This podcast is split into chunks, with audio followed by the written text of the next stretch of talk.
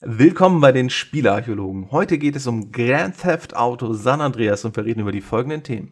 Welches GTA ist unser persönlicher Liebling? Wie viel Immersion passt in ein Spiel? Wie Stormy größere Gegnergruppen spazieren lässt? Warum die Definitive Edition eigentlich eine Defective Edition ist? Das und noch viel mehr nach dem Intro.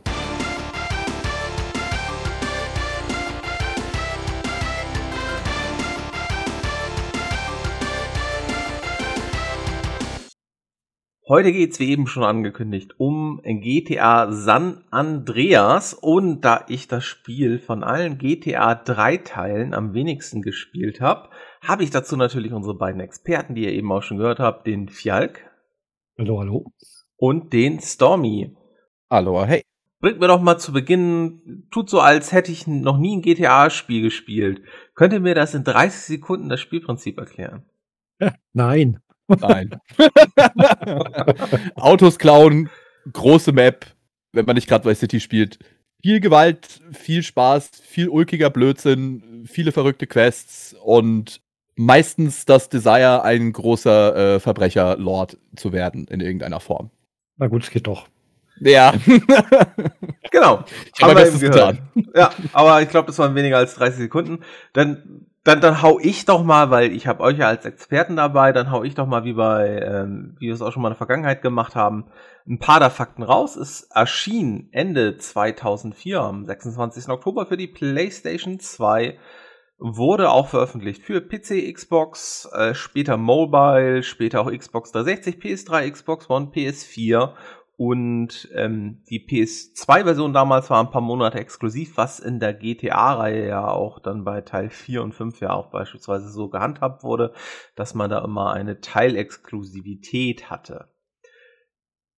Entwickler war ein klitzekleines Studio namens Rockstar North und Publisher war Rockstar Games und einige der leitenden Entwickler waren Leslie Benzies, Aaron Garput, Dan Hauser, der auch schon beispielsweise am ersten Teil mitgearbeitet hat, James Worrell, DJ Pooh und der Komponist war Michael Hunter. Dan Hauser hat, by the way, an allen GTA-Teilen mitgearbeitet. Aber auch am ersten.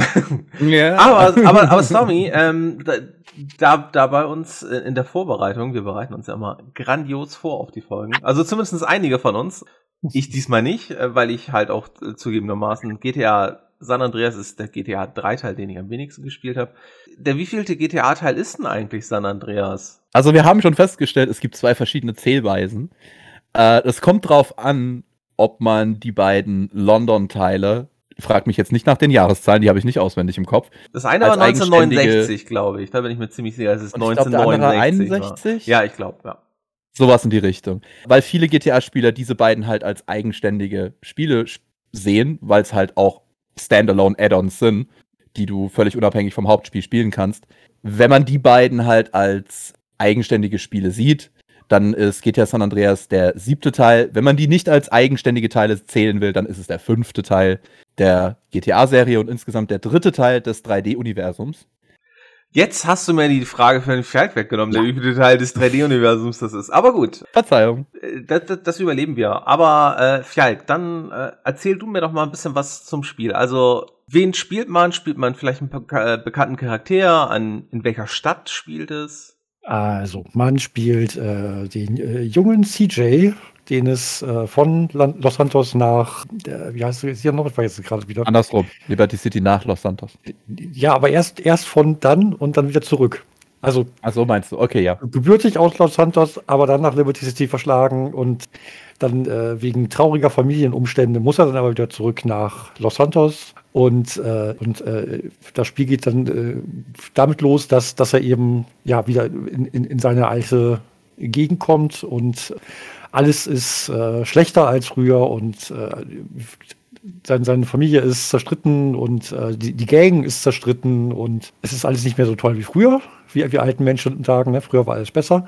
Ja, und äh, es geht eigentlich darum, äh, erstmal wieder die, äh, ja, die Gang zu, zu einen und äh, wieder, wieder aufzubauen. Und ja, das, das ist das, womit das Spiel loslegt. Was vielleicht noch erwähnt werden sollte, äh, CJ war halt eben Teil dieser Gang, dieser äh, sogenannten Grove Street Families. Und äh, sein großer Bruder Sweet war halt der Gründer dieser Gang. Er ist auch der, der ist auch der Boss dieser Gang. Und CJ selber war, bevor er nach Liberty City gegangen ist, sozusagen Sweets Right-Hand-Man, mehr oder weniger. Äh, der Mann fürs Grobe, der Enforcer, wie auch immer man es nennen will. Und Sweet hat sozusagen, weil bevor CJ gegangen ist, die ähm, ganze Gang auf ihrem sozusagen Höhepunkt war. CJ das sehr, sehr übel genommen, dass er gegangen ist nach Liberty City, weil nachdem CJ gegangen ist, Sweet ziemlich schnell wohl festgestellt hat, dass die ganze Gang nicht durch ihn selber, sondern durch CJ zusammengehalten wurde als Enforcer. Und das zieht sich auch durch das gesamte Spiel so ein bisschen hindurch, dass Sweet eben weiß, er ist zwar der de facto Boss der ganzen Gang, aber ohne CJ läuft gar nichts mit der Gang. Und das mag ein bisschen unwahrscheinlich klingen, aber ist halt auch so ein bisschen das Gameplay-Ding, weil du musst ja auch was zu tun haben für die Gang, ne? Ja, und ich muss mal einmal ganz kurz reingrätschen, bevor du weiter erzählst. was ich total toll finde, was unsere Zuhörer nicht sehen können, ist deine Cappy, die du heute aufhast. Die Los Santos Cappy trägt der Stormy. Es ist äh, grandios. Mhm. Also äh, das ist mal das, ne, Immersion ins Spiel und alles für den Podcast. Sehr schön. Natürlich, musste sein. Ist zwar aus GTA 5, aber wir spielen ja in derselben Stadt. In einer derselben Städte, by the way. Weil, möchtest du Fjalk? Äh, was für Moment mal. in einer der Städte. Wir haben in San Andreas ja noch mehr Städte. Ja, ja, ja, ja, ja. Ja, ich dachte gerade, wieso, wieso gibt es in, in, in, GTA 5 denn mehr, mehrere Städte? Also, Nein, in San Andreas. ja, eben. Ja, denn das, das Tolle an äh, San Andreas ist ja, es, es, spielt im Staat San Andreas und ähm, da gibt es dann neben Los Santos auch noch San Fierro und, obwohl es eigentlich in einem anderen Staat liegt, aber irgendwie dazu zählt, ich muss nochmal ablesen, ich vergesse es immer. Äh, Las Venturas. Genau. So, also einmal dann noch neben, neben, dem fiktiven Los Angeles, das fiktive San Francisco und das fiktive äh, Las Vegas. Die ganzen ist das, also das ist für euch jetzt eine einfache Frage, aber falls man das Spiel nicht kennt, man fährt dann aus der einen Stadt raus, Ladebalken ist in der anderen oder gibt es da Übergänge? Es ist äh, schon eine komplette Open World. Es ist, äh, ja, es gibt, gibt eben Gebiete dazwischen, wo die nicht, die, die sind äh, mehr ländlich oder mehr wüstig oder äh, so, ja. aber ähm, ja, auch da, da gibt es Missionen und seltsame Charaktere, die einem mit Aufträgen versorgen. Und Ladebildschirme oder Balken gibt es bei San Andreas zum ersten Mal im 3D-Universum auch nicht mehr zwischen den einzelnen äh, Map-Abschnitten. Das war tatsächlich bis bei City noch der Fall, dass du bei, äh, also wenn du über die Brücken gefahren bist, auf die anderen Inseln, immer so einen Ladebildschirm hattest. In den Original PS2-Versionen vom Dreier und von Vice City waren die auch noch, ich sag mal, vergleichsweise lang, von, sagen wir, 10 Sekunden. Heutzutage auf den Heiz NPCs sind diese Ladebildschirme bei diesen zwei Spielen so. Es blinkt mal eine Sekunde lang auf und dann ist weg und kannst direkt weiterfahren. Es irritiert tatsächlich ein bisschen, wenn du halt so ein kurzes Standbild hast. Aber bei San Andreas ist das komplett nicht mehr vorhanden. Da geht es nahtlos über die ganze Map. Was du noch hast, ist eben, äh, wenn, wenn du Geschäfte betrittst. Ja. Dass, dass du da eben quasi dann die, die da verlässt du die Open Welt und bist dann quasi in dem Geschäftslevel drin, so. Ne? Aber das ist, ja, ja da gibt es auch aber das, Ladebalken. Das kennst Strang und ich aber aus unserem letzten Podcast, ne? Yeah. Äh, bei Oblivion hatten wir ja auch Ladebalken, aber in GTA sind die schneller, also kürzer. Wobei es in GTA San Andreas tatsächlich anders da geregelt ist als in Oblivion. In äh, Oblivion ist es praktisch ja, du hast diese einzelnen Zellen, die auch nie alle geladen sind, sondern nur die, in der du bist.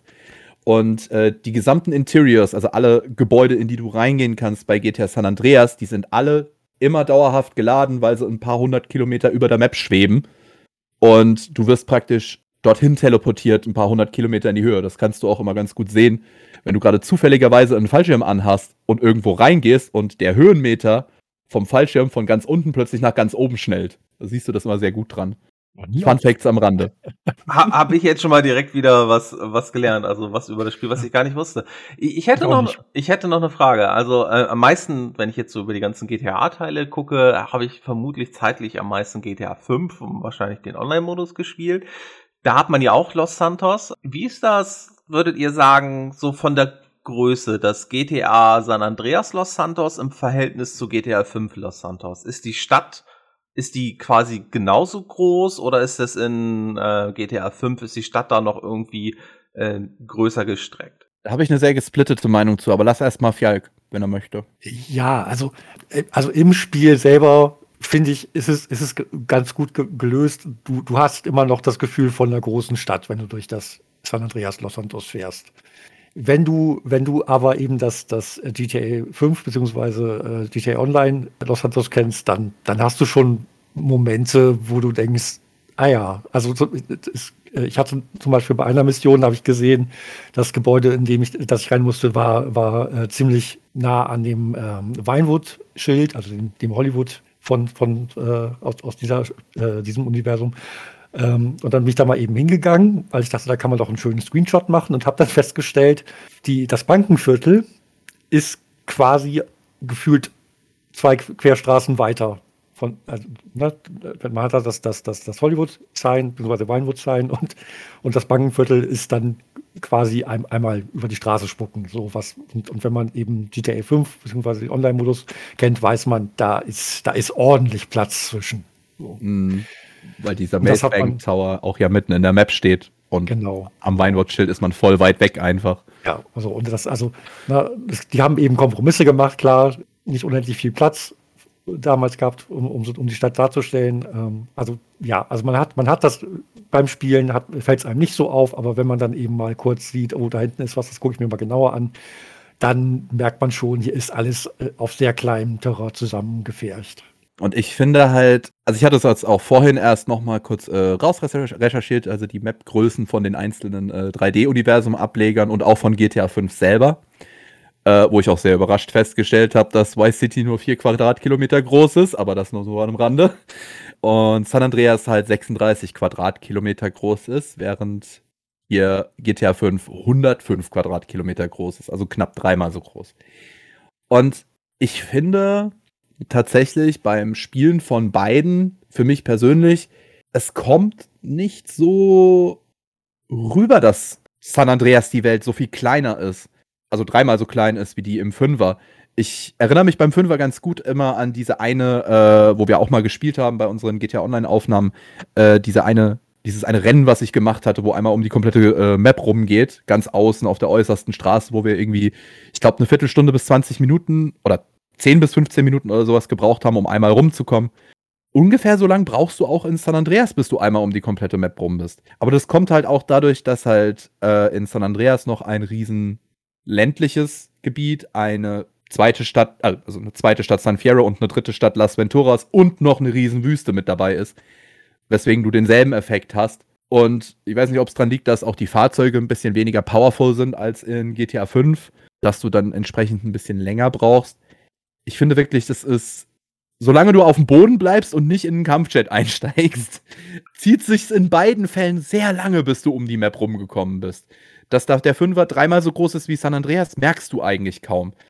Wie gesagt, wenn du in einen Kampfjet merkst und startest am einen Ende der Map und fliegst ans andere Ende der Map, dann merkst du ziemlich schnell, okay, es braucht nur ein paar Sekunden, bis du drüber geflitzt bist. Aber ich finde es ziemlich gut gemacht tatsächlich. Man merkt es kaum. Ich glaube, das hat vielleicht auch damit zu tun, dass du hast ja gerade gesagt, du hast drei Städte und es ist auch also gefühlt, wie gesagt, ich habe San Andreas nicht ganz so viel gespielt, aber du hattest halt nicht ganz so, du hattest nicht ganz so viele, ganz so krass schnelle Autos, wie du es in GTA Online, das wir dann gespielt haben, ne? Also da, mhm. da in Rundrennen haben wir ja auch irgendwie alle mit recht schnellen Autos, glaube ich, gemacht, wenn ich mich noch richtig erinnere. Und Städte, Torno, ja. ja, und Städte machen dich halt auch langsamer. Weil ja, du hast halt Verkehr. diese kleinen, genau, du hast viel mehr Verkehr, während du ja wirklich bei GTA Online dann äh, sobald du da aus Los Santos rauskommst und äh, so, ne, da gibt's immer ein paar doch ein bisschen kurvigere Strecken, aber dann hast du ja auch viele Autobahnen, wo du ja wirklich einfach komplett durchpowern kannst mit diesen super schnellen Autos. Aber ja, nee, das, das war einfach nur was, was ich mich so generell gefragt habe, weil ich wusste halt, dass GTA 5 größer ist als San, Andre als San Andreas. Genau, deswegen wollte ich da eure Einschätzung haben, ob euch das auch so, so vorkommt. Und ihr sagt ja beide, nicht so ganz. Also wenn man so die ganze Welt betrachtet, hat man nicht das Gefühl, dass GTA 5 dreimal größer ist. Nicht unbedingt, nee. Wobei ich, ich ja, ich habe jetzt gerade äh, den perfekten Effekt, weil ich habe jetzt ähm, in den letzten Wochen GTA San Andreas einmal komplett durchgespielt, GTA 3 einmal komplett durchgespielt und bin jetzt fast durch Vice City durch. Und auch in der Reihenfolge habe ich es gespielt. San Andreas 3 Vice City. Und ich hatte echt den lustigen Effekt einfach, als ich von San Andreas auf 3 gewechselt bin, weil der Dreier ist halt nur 10 Quadratkilometer groß, im Gegensatz zu San Andreas mit 36, dass sich das plötzlich so angefühlt hat, als würdest du überall total viel schneller hinkommen.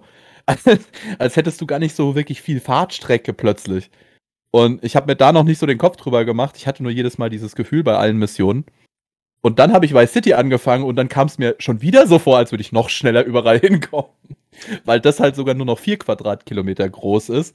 Ist ein ziemlich interessanter Effekt, wenn man das so in der Reihenfolge spielt, weil das ganze Spielgefühl irgendwie gefühlt immer schneller wird. Aber gut, das nur mal so am Rande. Ja, ist die Frage, also, ist das gut so zu machen oder sollte man vielleicht eher hm, sollte man es vielleicht eher in einer anderen Reihenfolge spielen?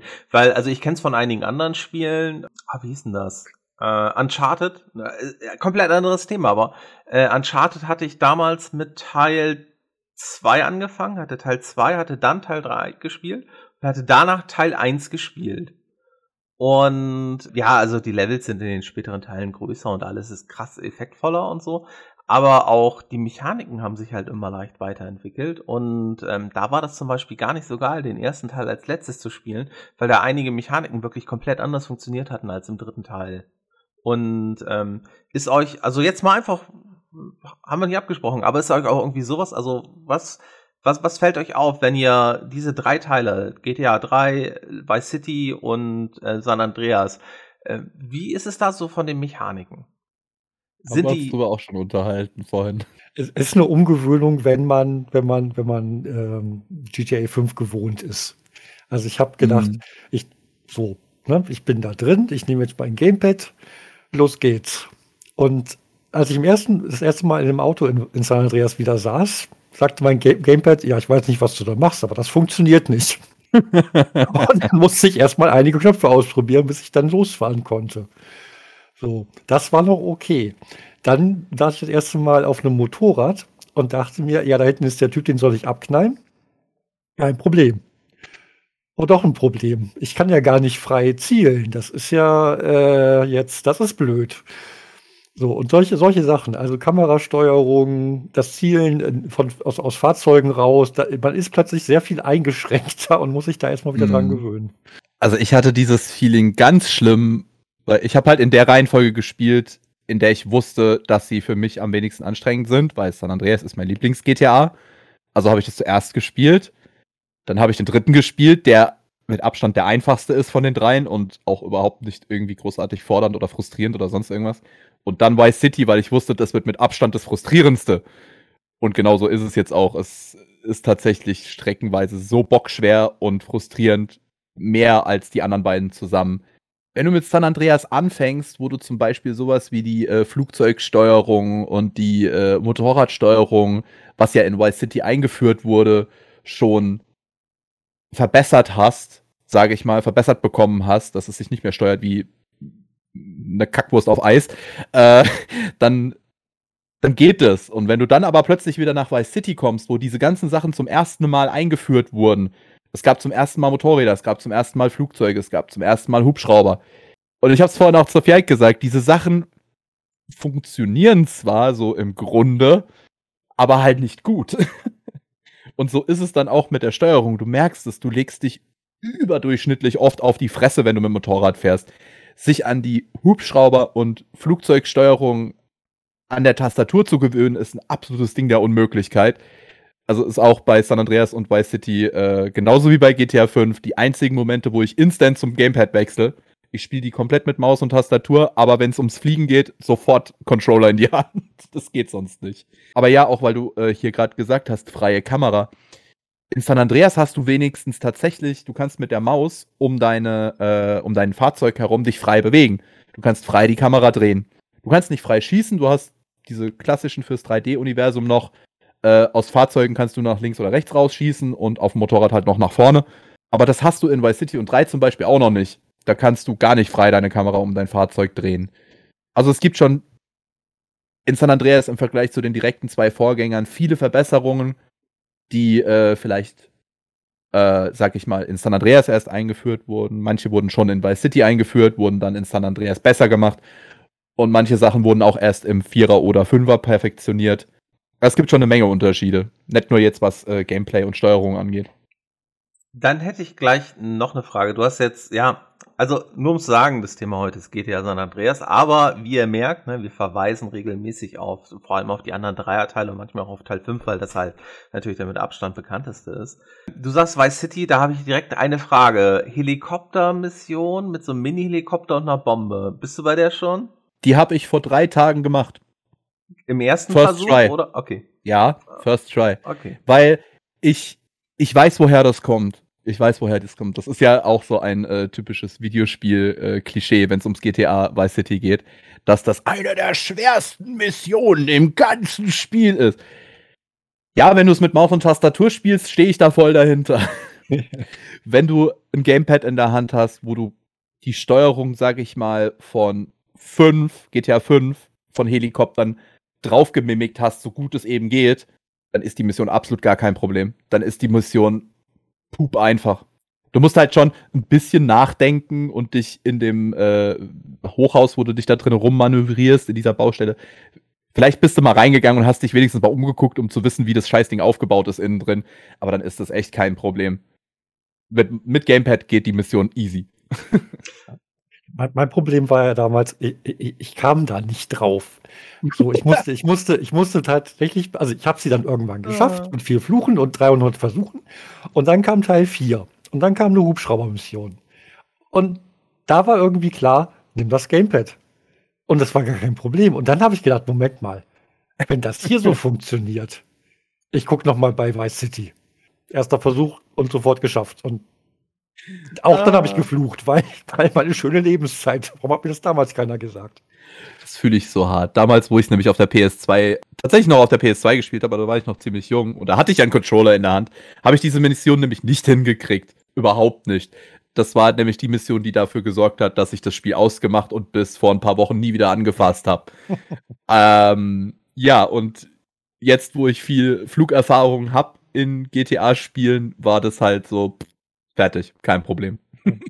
Ich glaube bei mir, aber dann kommen wir auch gleich wieder zu San Andreas. Ich glaube, bei mir lag es auch dran. Also ich hatte sie damals in Vice City geschafft, diese Helikopterbombenmission im Hochhaus, aber es hat echt mehrere Versuche gekostet. Ich weiß aber noch, ich habe damals wirklich überwiegend mit Maus und Tastatur gespielt. Und jetzt bei San Andreas zum Beispiel, als ich es jetzt gespielt habe, ich bin ganz schnell für die Fahrzeugsteuerung komplett aufs Gamepad gegangen, weil ich das wesentlich angenehmer finde als mit Maus und Tastatur. Sobald ich irgendwie rumlaufe, ist es bei mir halt immer noch so, Maus und Tastatur ist, es liegt mir dann eher, aber ähm, sobald ich im Fahrzeug jetzt war, habe ich eigentlich immer mir das Gamepad gekrallt.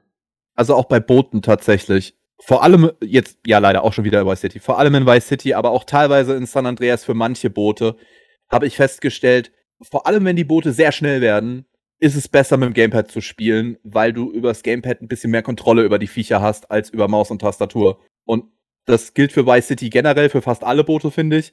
Aber bei San Andreas auch für die ganz schnellen auf jeden Fall. Ja, aber ich weiß nicht, also damals, damals die, die Teile, die kamen für mich zu einer Zeit raus, da war irgendwie, da habe ich halt PC-Spieler mit Maus und Tastatur immer versucht zu steuern. Was, was mich wundert, weil ich hatte damals Ende der 90er hatte ich halt auch schon Microsoft Sidewinder Gamepad und so ein Kram. Also ich hatte das auch damals alles zu Hause, was, was ich dafür benötige, aber ich habe es halt nicht benutzt. War wahrscheinlich dumm. Aber Vielleicht. gut, man, Musst du beurteilen. man, man lernt ja dazu. Ich würde sagen, wir gehen gleich noch ein bisschen in die Story rein, aber vielleicht jetzt noch mal auf andere Unterschiede zwischen den Dreierteilen, also zwischen den ersten Teilen der 3D-Serie. Was ist denn da sonst noch neu hinzugekommen? Also wir haben, ne, also wie ihr gerade schon gesagt habt, Vice City hat dann Flugzeuge und Motorräder gebracht, die gibt's in San Andreas natürlich auch. Schiffe gab's dann auch schon in Vice City. Auch in San Andreas kann der Charakter immer noch nicht schwimmen, wenn ich mich nicht Im, irre. Dre- Im Dreier gab es schon Boote. ja. Und, und in San Andreas kann er auch endlich schwimmen.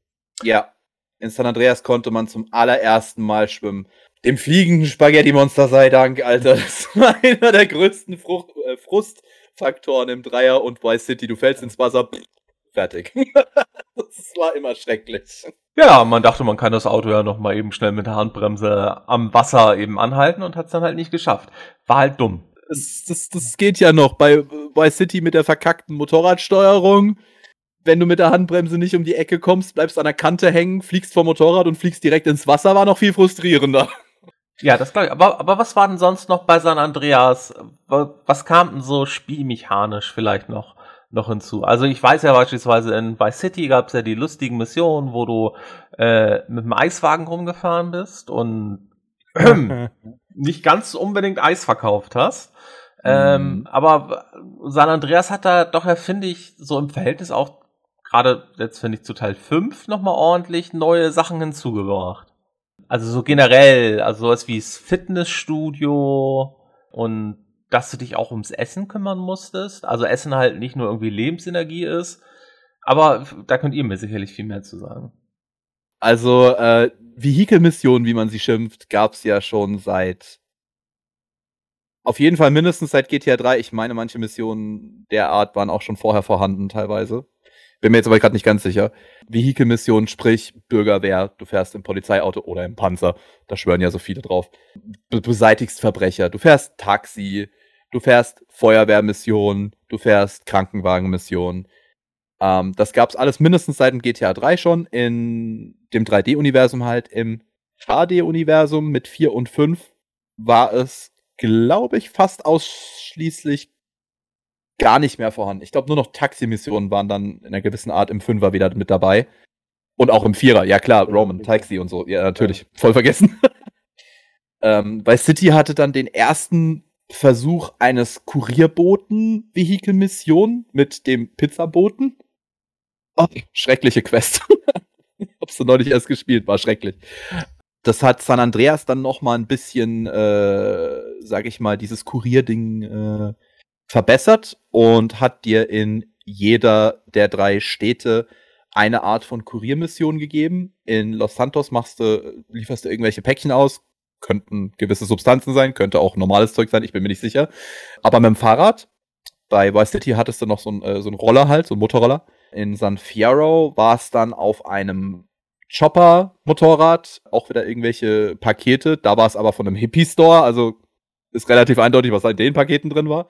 Und in Las Venturas war es dann wahrscheinlich, ja. In Las Venturas hattest du dann die letzte Kuriermission, das war dann irgendwas, äh, auch mit einem Motorrad, glaube ich, mit, nee, das war auch wieder mit einem Roller, wo du dann tatsächlich Pizza ausgeliefert, äh, Burger ausgeliefert hast. Und was zum allerersten Mal in San Andreas in Sachen Vehikelmissionen war, waren die sogenannten Burglar-Missionen, Einbruchsmissionen, wo du richtig einbrechen konntest in der Nacht und die Leute um ihre elektronischen Dinge erleichtern konntest und sie dann verkaufen konntest für viel Geld, sage ich mal. Der, gute äh, Röhrenfernseher. Ach, Oder-. Oder der gute Ghetto-Blaster so lang. Ja, Röhrenfernseher, daran sieht man, das ist halt nicht ein Spiel, was heutzutage, also Röhrenfernseher nur um zu erklären, nein, ich glaube, wir brauchen nicht erklären, was ein Röhrenfernseher ist. Hoffe ich. Also für mich nicht, ich bin damit aufgewachsen. Ich weiß, spiel, sonst spielt einfach San Andreas dann, äh, da, da, stehen überall welche rum. also ich, ich Ja. weiß, äh, Geschichte hat überhaupt nichts mit dem Podcast zu tun, aber ich weiß, das muss irgendwie 2004, 2005 gewesen sein, da ging der Fernseher meiner Mutter kaputt und mein ältester Bruder hatte sich gerade einen LCD-Fernseher geholt. Und dann hatte er halt, halt noch seinen alten Röhrenfernseher da und das war ein richtig großer Röhren, also ein wirklich großer Röhrenfernseher. Und den haben wir, glaube ich, zu dritt in das Haus reingetragen, weil die Dinger ja einfach so irre schwer waren. Es war echt kein Vergnügen. Also das ist, äh, manchmal ist technische Weiterentwicklung ganz gut, weil dann werden Sachen leichter. Ich hab die immer alleine getragen, sei froh.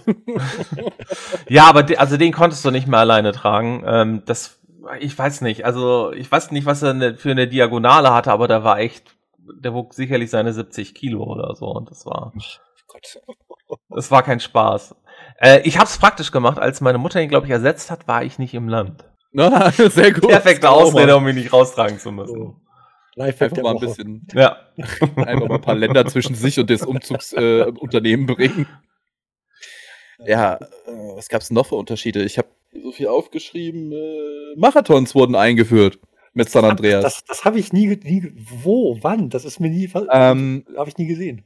zwei Stück. Und das Gemeine war, die waren in keinster Art und Weise auf der Karte markiert. Ich habe das, war, das war wahrscheinlich mein, mein Problem.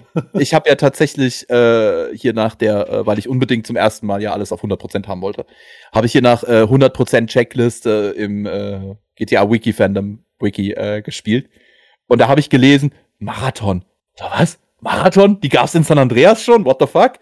Und äh, hab dann halt geguckt, wo die sind. Und die spawnen halt auch nur an zwei Wochentagen und auch nur zu bestimmten Zeiten.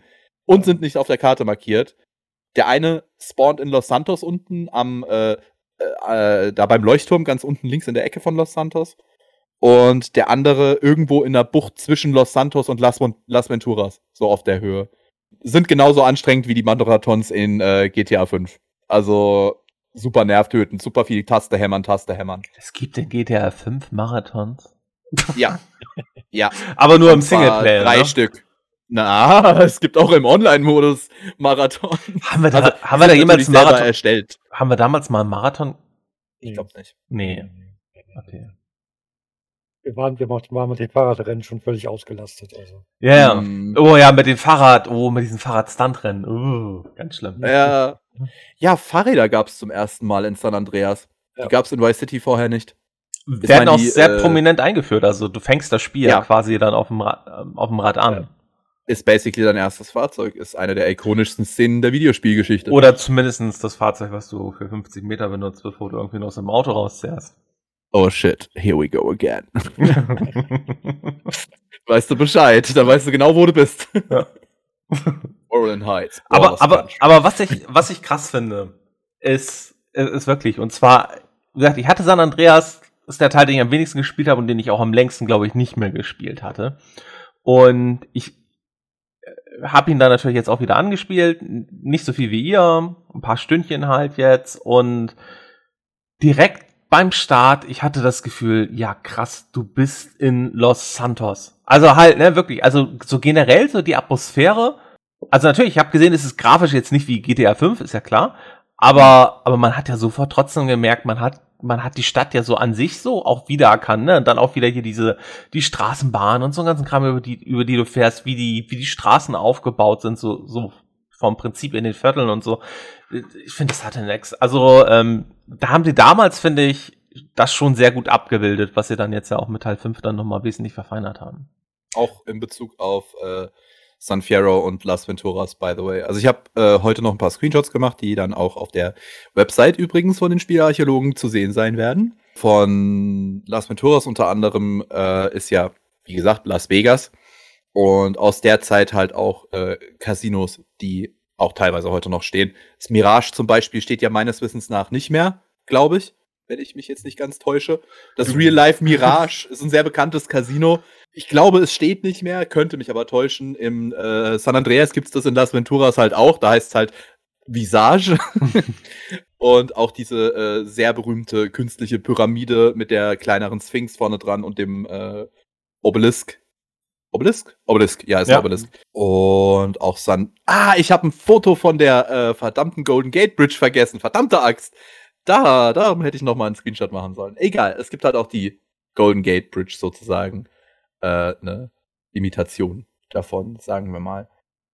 Also, du erkennst auch die anderen Städte recht gut, was sie darstellen sollen, will ich damit ausdrücken. Muss man aber sagen, generell, wenn man Teil 2 rauslässt, weil Teil 2 spielt ja, glaube ich, wirklich in der fiktiven Stadt, wenn ich mich nicht irre. Bin ich mir jetzt aber auch nicht sicher. Vielleicht spielt es auch in irgendeiner japanischen Stadt. ja. Also, also ich, ich habe die Karte letztens gesehen und habe hab da nicht irgendwie gedacht, ach, das ist doch. Also, wenn, wenn, dann ist Teil 2 auf jeden Fall. Genau, aber Der erste Teil war in Liberty City, aber in einer anderen Version von Liberty City. Und der zweite war in einer fiktiven Stadt. ja, genau. Der erste Teil war aber nicht nur Liberty City, du hattest auch San Francisco. Also, Stimmt, ja. also du hattest ja auch drei ja. Städte. Ja, ich erinnere mich. Oh mein Gott, das ist Können wir uns ja auch lange her alles, ey. Ja. ja, ja, das ist schon lange her, aber der erste Teil ist immer noch. Also ich muss sagen, das ist immer noch mein Lieblingsteil. Glaube ich. Also es ist halt irgendwie, das war halt damals, da war halt dieses, dieses Genre war halt wirklich komplett neu, meiner Meinung nach. Ne? Dieses, Mhm. du bist ein Gangster, du hast eine recht hohe Freiheit, du hast nicht irgendwie, ne, du hast, du konntest da ja wirklich schon machen, was du willst, um irgendwie, also ja, das Ziel war halt genug Punkte zu machen, damit du in die nächste Stadt kommst. Aber ähm, das, das fand ich halt damals sehr genial. Aber gut, kommen wir jetzt nochmal zurück zu, zu San Andreas. Ich merke, ich lenke schon wieder ab. Also, ich hatte vorhin schon erwähnt, äh, Gym und, und Essen. Was ist denn da aber am, beim, beim, wofür werden die benötigt? Das Essen ist äh, hauptsächlich äh, zur Regeneration deiner Lebensenergie. So funktioniert das auch. Ähm, aber du, du kannst damit auch Fett ansetzen. So, du kannst, dein Charakter kann sich, kann sich Fett Mhm. fressen. So, Mhm. Das ähm, ja, du musst, musst eben ein bisschen gucken. So, ne? Also du äh, möchtest jetzt nicht der, der letzte Hämpfling sein, der da irgendwie mit seinem Spargelärmchen durch die Gegend läuft, weil da nimmt dich keiner ernst. Äh, Ich als Spieler jedenfalls nicht.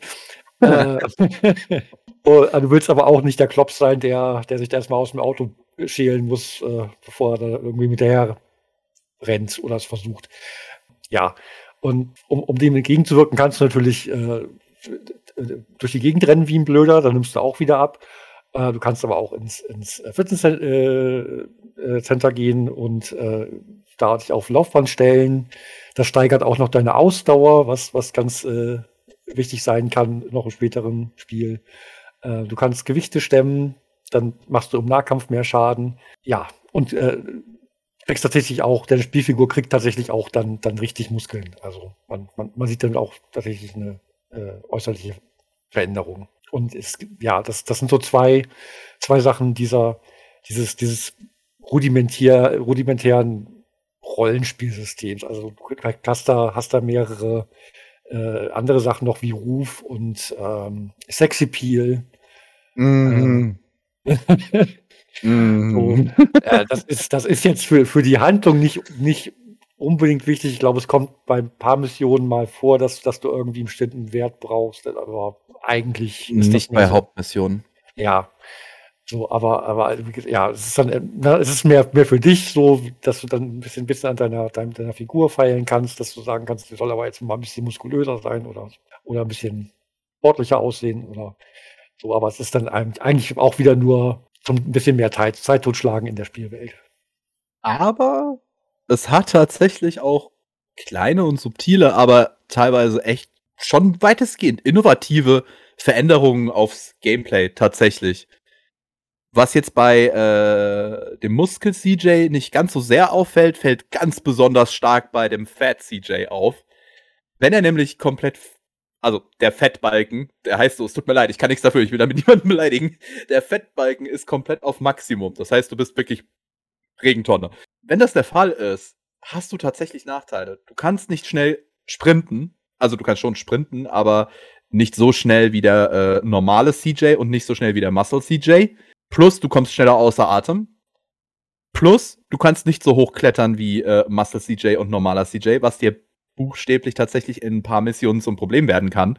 Noch dazu ist es ein bisschen lustig gemacht, weil sich auch die Dialoge, was ähm, CJ als, äh, sag ich mal, also hier random Dialog-Chatter, was er halt so von sich gibt in verschiedenen Situationen, der verändert sich auch, wenn er dick ist.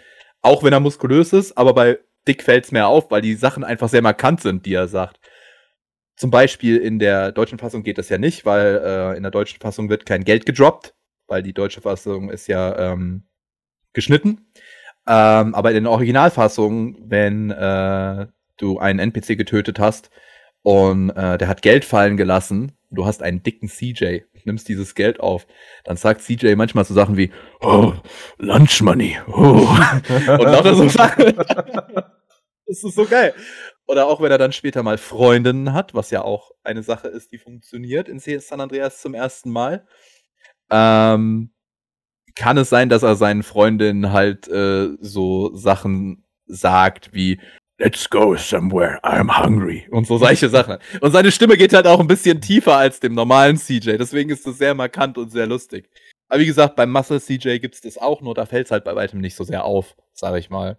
Vor allem, wenn du, wozu ja die meisten Spieler neigen, häufig als der muskulösere CJ spielst, weil dann hast du es ja dauerhaft vor der Nase und dann fällt's dir nicht so auf. Ich glaube, jeder von uns hat mal, wenn er San Andreas gespielt hat, hat jeder mal den Fat CJ ausprobiert, weil. Oh ja. Ich meine, komm, also, ja, aber also für mich ist es, für, für mich ist es halt normal, dass du sowas dann mal, mal ausprobierst, ähm, wie weit das Spiel das, das äh, äh, wie weit du das dann in so einem Spiel treiben kannst. Das war, also da weiß ich, das habe ich damals auch gemacht, als ich das Spiel gespielt habe. Und zu dem Thema Sexappeal und Freundin. Es gibt ja, äh, wie gesagt, zum ersten Mal Freundinnen im Spiel, wo CJ haben kann. Die erste wird noch ganz äh, regulär während einer Hauptmission eingeführt. Die Vorgestellt. Den Rest, Ja, egal, mach weiter.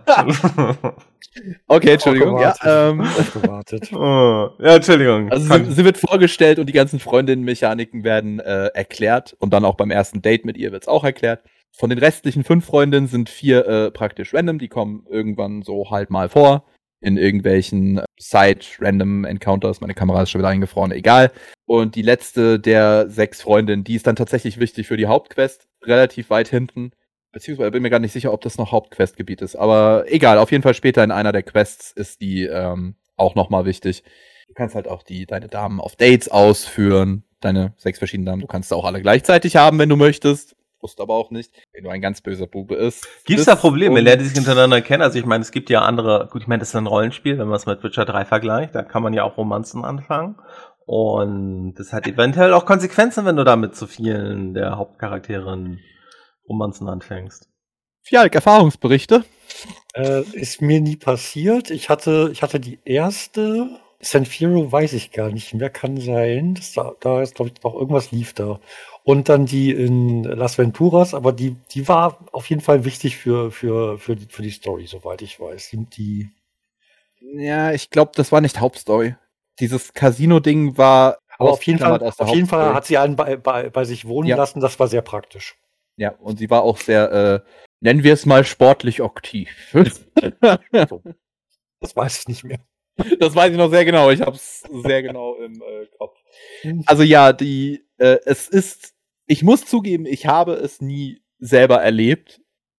Ich habe äh, fast immer eigentlich alle Freundinnen gleichzeitig gehabt. Zu irgendeinem Punkt dann im Playthrough. Meistens zum Ende hin. Und ich habe tatsächlich nie das erlebt, dass die sich gegenseitig getroffen hätten und es dann Beef gegeben hätte. Aber das Wiki sagt, das geht in San Andreas. Das Wiki sagt, es gibt die Möglichkeit, dass wenn du mehrere Freundinnen hast, dass andere Freundinnen dich plötzlich verfolgen können, wenn du gerade auf einem Date mit einer von denen halt bist. Kann ich tatsächlich nichts zu sagen? Ich weiß es nicht. Ich habe es nie gesehen. Was ich aber weiß, ist, dass wenn du jetzt, sag ich mal, äh, zu 100% voll hast, also der, der Date, Freundschaftsbalken, wie auch immer, ist halt zu 100% voll, gibt dir jede der Freundinnen halt eine äh, unique Belohnung sozusagen. Äh, meistens sind es irgendwelche Fähigkeiten, die CJ normalerweise nicht hätte, wie zum Beispiel ähm, bei der Polizistenfreundin. Äh, wenn du die auf Maximum hast, verlierst du deine Waffen nicht mehr, wenn du verhaftet wirst. Und bei einer Sanitäterfreundin dasselbe nicht mehr, wenn du stirbst. Weil normalerweise respawnst du dann ja entweder am Krankenhaus oder an der Polizeistation, je nachdem, ob gestorben oder verhaftet, und verlierst halt eine deiner Waffen. Hast du diese beiden Freundinnen auf Maximum, verlierst du deine Waffen nie wieder. Es sei denn, irgendwelche Quests nehmen sie dir aus dem Inventar für irgendeinen Schwachsinn. Aber gut, das ist was anderes. Du kannst theoretisch, wenn du das möchtest, wenn du ein böser Bube bist, auch Schluss machen auf sehr endgültige Art und Weisen. das ist nicht nett. Ganz und gar nicht nett. Weil die tatsächliche Schlussmachfunktion wurde nämlich aus dem Spiel gecuttet. Und deine einzige Möglichkeit, Schluss zu machen, ist, deiner Freundin, die du loswerden willst, ein spezielles Date äh, zu bescheren. So ein paar äh, sehr moderne Betonschuhe von Karl Lagerbier. Vielleicht. Und dann ein Date auf der San Fierro Brücke oder so. Also es geht leider nur auf die Art, wenn du so loswerden willst. Geht das, geht das eigentlich auch mit der äh, äh, da in, in, in, den Bergen, die quasi dich, äh, also auf dem Weg nach, nach San Fierro, die, wo im wohnt. Die, wo im Ammunition äh, zum ersten Mal getroffen wird. Ach, wo dann in der, die, die, die dann in so einer Farm praktisch lebt. Nee, nee, nee, die da, die in ihrer Hütte da haust, die dich dann immer zu den Rennen schickt und so. Die! Die dann ja, später, okay. die dann später die. deine Stalkerin wird, die dich ständig anruft und fragt, wo du bist und wen du, mit wem du dich da triffst und. Ja, die, die, die, die ist so ein bisschen außerhalb der Ding. Das ist tatsächlich mehr oder weniger eine siebte Freundin, weil die, ähm, die ist tatsächlich wichtig für die Story. Ja. Und aber, aber wenn, wenn man da quasi durch ist, kann man, kann man sich der, weil also irgendwann nerven doch diese Anrufe. Äh, nee, die ruft dich an bis zum bitteren Ende. Du hast End of the Line gerade fertig, die letzte Story-Mission. Du hast gerade äh, ganz äh, hier ähm, Dingenskirchen, ganz Los Santos für deine Gang erobert. Die ganzen bösen Möpse sind alle tot. Deine Familie ist alles wieder gut. Die Gang ist gut. Gerade ist der Abspann gelaufen, der Abspann ist fertig, du hast wieder Kontrolle über CJ, darfst dich frei bewegen, wieder machen, was du willst. Telefon klingelt. Ah, ich habe gerade Sex. Und ständig ruft sie dich an und erzählt dir so einen Scheiß, der dich überhaupt ja, nicht ja, interessiert. Ja, also, okay. das ist, by the way, Fun Fact am Rande, das ist Catalina. Das ist die Freundin von Claude aus GTA 3. Claude kommt, der Protagonist von GTA 3 kommt ja auch kurzzeitig in San Andreas vor. Weil, das wollte ich schon die ganze Zeit sagen, das ist nämlich ein super Fun Fact, meiner Meinung nach. Ähm, San Andreas spielt ja im Jahre 92, by the way, mein Geburtsjahr. Deswegen mag ich San Andreas auch so. Äh, und GTA 3 spielt im Jahre 2001 und Vice City im Jahre 86. Und das macht den Protagonisten Claude zum allerersten Protagonisten eines 3D-Universums GTA, wenn man vom Release des Spiels ausgeht. Aber in der 3D-Universums Chronologie der GTA-Lore zum letzten Protagonisten der 3D-Universums GTAs. Das finde ich ganz cool. Und äh, ja, Claude kommt tatsächlich nämlich auch vorübergehend in zwei, drei Missionen mal vor in San Andreas. Und in San Andreas wird dann tatsächlich so mit Claude und Catalina so ein bisschen, nicht direkt erklärt, aber so ein bisschen Licht drauf geworfen, wie es zu dem Anfang von GTA 3 kommen konnte, sozusagen ist eigentlich nicht so wirklich wichtig. Ist, ich meine, Claude sagt ja eh nichts, der ist ja stumm, aber. ja, aber das ist natürlich eigentlich ziemlich geil, wenn du alle Teile gespielt hast, dass du dann halt so diese Referenzen dann halt wieder zu den anderen Spielen hast, ne? Dass, dass, dass sie sowas mhm. inkludiert haben. Man hat zu Beginn ja noch nicht alle Städte, das ist in San Andreas, also das brauche ich euch nicht fragen, weil ist in San Andreas ja auch so, man kann nicht zu Beginn direkt in alle Städte und sowas fahren, sondern es wird immer erst mit der Zeit freigeschaltet. Da hat man dann halt GTA-typisch Barrieren, durch die man nicht durchkommt, meistens Brücken. Sagt, könnt ihr sicherlich beide gleich noch viel mehr zu sagen, aber ich habe das Gefühl, dass GTA San Andreas, weil es halt auch das komplexeste dieser drei Spiele ist, einfach auch das längste Tutorial hat, oder? Also das dauert doch wirklich mehrere Stunden, bis man eigentlich wirklich frei ist in der Welt. Ja, also ich würde würd, würd das auch so sehen. Also dieser, dieser erste Teil, Gangkrieg in, in, in äh, Los Santos, das ist quasi alles ein großes Intro. So, wenn du es das erste Mal spielst, äh, hast du das Gefühl, du weißt genau, worum es hier geht. Du sollst Los Santos erobern. Juhu, äh, ich habe einen Plan, ich werde der König. So, und dann kommt, dann kommt die Story. Und plötzlich sitzt du irgendwo auf dem Land in einem Kuhdorf mit zehn Häusern und denkst dir, ja, Moment mal, aber, aber hier mein geiles Imperium und aber war doch eben gerade noch alles so toll. Du, du kannst quasi erst nach, nach diesem ganzen großen Anfangsteil tatsächlich die, die, die äh, erste Stadt verlassen und ja, ich, ich weiß gerade gar nicht, weil ich weil ich äh, jetzt auch ewig nicht mehr gespielt habe, aber ist das in San Fierro noch mal genauso, dass du erst später über die Brücke bzw. die Bucht kommst? Also, ich sag mal so, zu dem ersten Teil, den du gerade gesagt hast, in GTA San Andreas hört das Tutorial, sage ich jetzt mal stumpf, basically nie auf. du hast sozusagen ständig neues Zeug, was du lernst, und zwar bis du nach Las Venturas noch kommst und da auch noch eine Zeit lang. Das hört erst eigentlich so wirklich auf, dass du komplett neue Sachen lernst und Spielelemente lernst, wenn du dann wieder zurück nach Los Santos geschickt wirst, kurz vor Ende. Da kommt dann tatsächlich mal wirklich nichts Neues mehr bis zum Ende des Spiels. Da kannst du dann wirklich zu 100% frei sein, sage ich mal.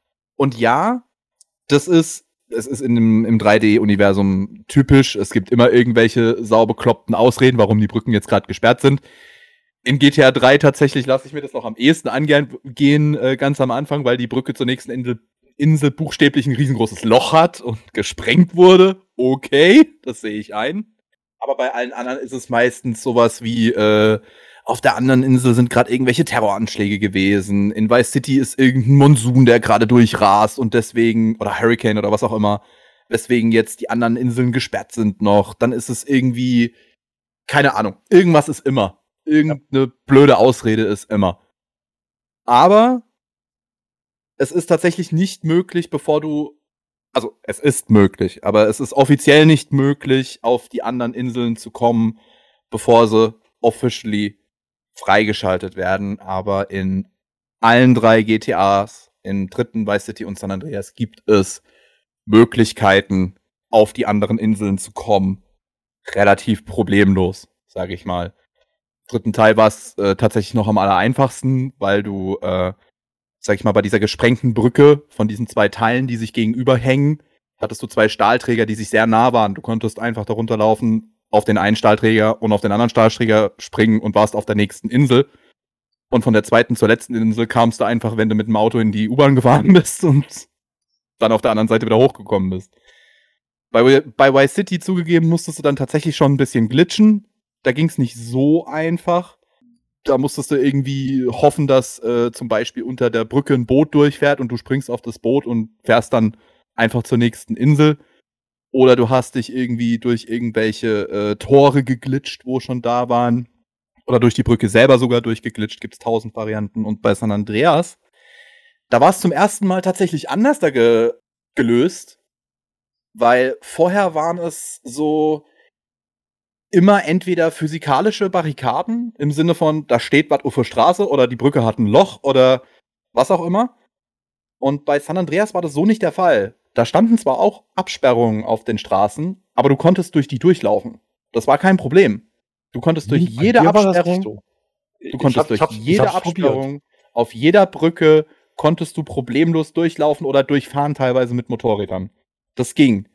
Aber der, der, der Fakt war, wenn du unrechtmäßig sozusagen auf die anderen Inseln gegangen bist, hast du sofort ein Fahndungslevel von vier Sternen bekommen.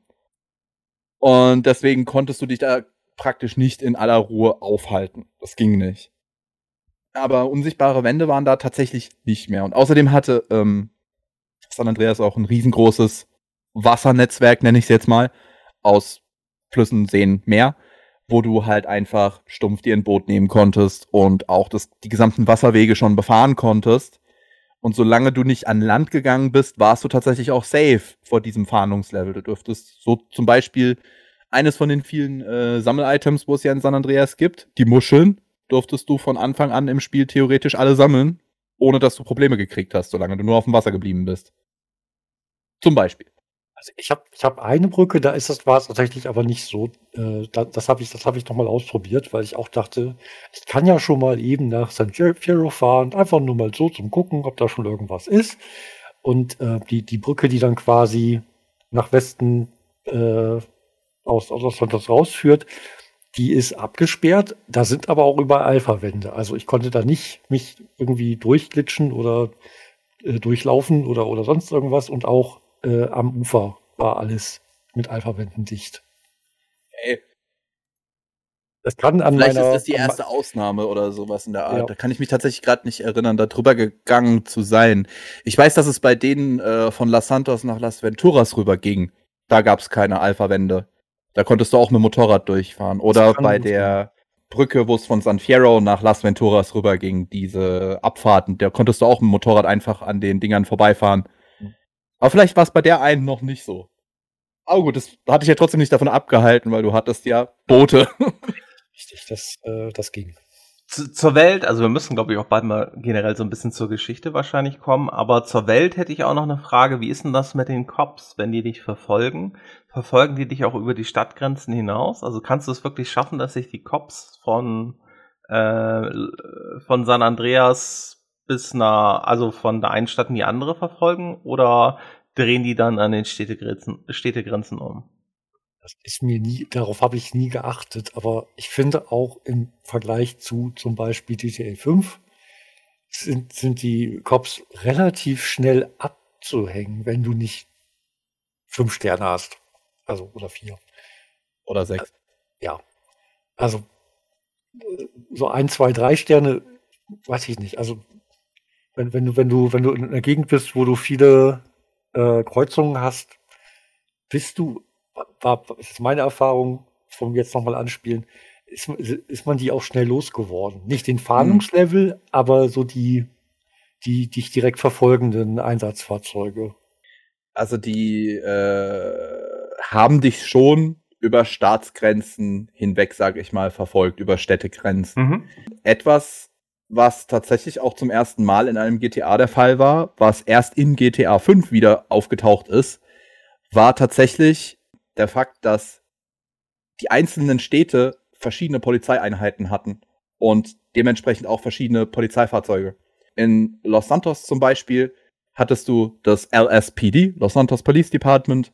In San Fierro drüben hattest du das SFPD. Äh, das Auto sah prinzipiell gleich aus von diesen beiden äh, Police Departments. Es war das gleiche.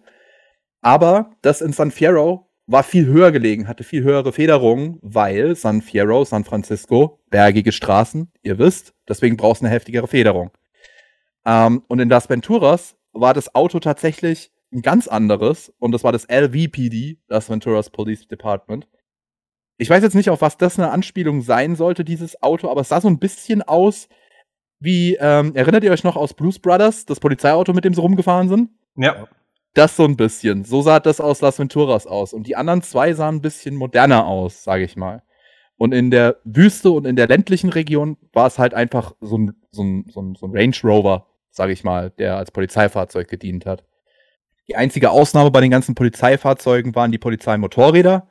Die waren sozusagen ein SAPD, San Andreas Police Department, waren praktisch statewide, die sind überall rumgefahren. Einfach. Also es ist jetzt nicht so, dass die dann halt abgedreht haben, oh, andere Zuständigkeit, jetzt ist das Police Department zuständig. Die sind dann einfach nicht mehr gespawnt und die anderen Polizeieinheiten sind halt gespawnt. Und das hat auch manchmal ein bisschen verzögert, was halt dazu geführt hat, dass du Landcops plötzlich in der Stadt hattest und lauter solche blödsinnigen Sachen, aber ja. Okay, aber ich habe gerade bei Falk rausgehört, also weil bei mir damals in GTA 3, also im ersten der Dreier-Teile, äh, war es bei mir eine gängige Taktik, dass ich eigentlich immer, wenn ich ähm, die Polizei am Arsch hatte, dass ich einfach direkt in die Lackierwerkstatt gefahren bin. Du hast sie dann eher in San Andreas, hast du die einfach eher so abgehängt und dann, wenn sie dich eine Zeit lang nicht sehen, verschwindet ja auch dein Fahndungslevel recht schnell. Ich finde, wenigstens in, in Los Santos äh, sind die Werkstätten teilweise sehr weit auseinander. Mhm. Und bis ich da bin, habe ich die einfach schon so abgehängt. Also, ja. Wenn es nicht, wenn's nicht zu einer Mission gehört und man, man in die äh, Werkstatt fahren muss, hat es sonst eigentlich auch immer gereicht, wenn du, wenn du ein paar Haken geschlagen hast und einfach außer Sichtweite dann irgendwann warst. Ja. Weil der KI-Verkehr hasst nicht nur dich, der hasst auch andere KI-Fahrzeuge, auch Polizisten. Der, der KI-Verkehr in San Andreas und Vice City im Dreier noch nicht so schlimm, aber in den zwei It's Madness. Sagen wir es mal mit Leonidas Worten. Und, und, es ist Madness. Und, und, und egal was ihr tut, fasst nie ein Taxi an. Nicht mal an Pusten. Ihr habt einen Feind fürs Leben. Der, der verfolgt euch überall. Die Polizei fällt ihr los, aber Taxifahrer, die sauer sind. Das sind nicht nur die Taxifahrer, das kann ja mit jedem Auto passieren. Aber ja, es passiert aber überdurchschnittlich Taxi, Taxifahrer häufig. immer. mit Taxifahrern. Äh, das war auch tatsächlich was Neues in San Andreas, was es vorher nicht gab, dass manche NPCs, die du aus Versehen anstumpfst mit deinem Auto, ja. äh, dass sie dich dann relentlessly verfolgen. Und zwar bis zum bitteren Ende. Bis eine von beiden Karren explodiert. Das ist denn scheißegal, wenn die draufgehen. Die machen dich fertig. Du hast einen Krass an mein Auto gemacht. Ich bringe uns um. genau so. ja. Los Santos ist eben eine Autostadt. Also. okay, ähm, ja, ist mir jetzt bei meinem Anspielen jetzt nicht so aufgefallen, weil ich aber auch bei meinem Anspielen wirklich größtenteils sehr vorsichtig gefahren bin, weil ich echt immer noch so ein bisschen, ich weiß nicht, Falk hat es vorhin schon erwähnt, wenn man von GTA 5 kommt, ist es halt echt erstmal wieder eine Umgewöhnung. So ein bisschen. Und ich bin da wirklich mal sehr vorsichtig gefahren. Immer sehr langsam, es sei denn, es war irgendwie eine gezeitete Mission. Aber sonst kommen wir doch mal jetzt so ein bisschen zu der Story Ihr hattet eben ja schon erwähnt, CJ kommt zurück nach ähm, in die Gegend und mit der Gang ist irgendwie alles scheiße, ist alles irgendwie runter. Die Gang ist quasi nicht, also hat keine Macht mehr. Man fängt dann als CJ an, über Missionen halt wieder einfach ein bisschen Eindruck zu machen in der Gegend. Und wie geht's dann weiter? Was ja ein relativ wichtiger Plotpunkt am Anfang des Spiels ist, weswegen CJ ja überhaupt erst wieder zurückkommt nach Los Santos, ist ja der Fakt, dass seine Mutter erschossen wurde. Und man weiß nicht zum Anfang genau warum, wieso, wer, weshalb. Und äh, einzig, das Einzige, was man weiß, ist, it was a green saber. Also ein bestimmtes Auto, Autotyp halt. Ein grünes Saber-Auto. Man hat erstmal so mit dem Tod, außer der Initial Quest, wo man halt auf dem Friedhof die Beerdigung und so sieht, nicht mehr so viel erstmal eine ganze Zeit lang mit diesem Tod eigentlich am Hut während der Quests. Es ist eher so der Fokus drauf, ja, Gang, stark werden, äh, dann zwischenzeitlich mal äh, hier den, äh, den neuen Freund der Schwester, der eigentlich zu einer rivalisierenden Gang gehört, kennenzulernen und gut Freund mit dem zu werden. paar Rennen fahren, bisschen Rabatz schieben in der Stadt, die, äh, die äh, zwei todverfeindeten Gangs, die Ballers und die äh, Los Santos Vagos, äh, triezen, wo es nur geht. Das geht eine ganze Weile so weiter und CJ und Sweet und Ryder und Big Smoke bauen halt zusammen so mehr oder weniger diese Gang, diese Grove Street, sage ich mal, diese Grove Street Families wieder auf, was dann irgendwann ab einer bestimmten Mission in einem sozusagen All-Out Gang War mündet, wo dir dann zum ersten Mal die Gang War Mechanik so richtig vorgestellt wird, dass du verschiedene Stadtabschnitte, Ghettos und äh, Blöcke, Straßenblöcke erobern sollst für deine Gang und die Vagos und die Ballers Stück für Stück rausschmeißen sollst.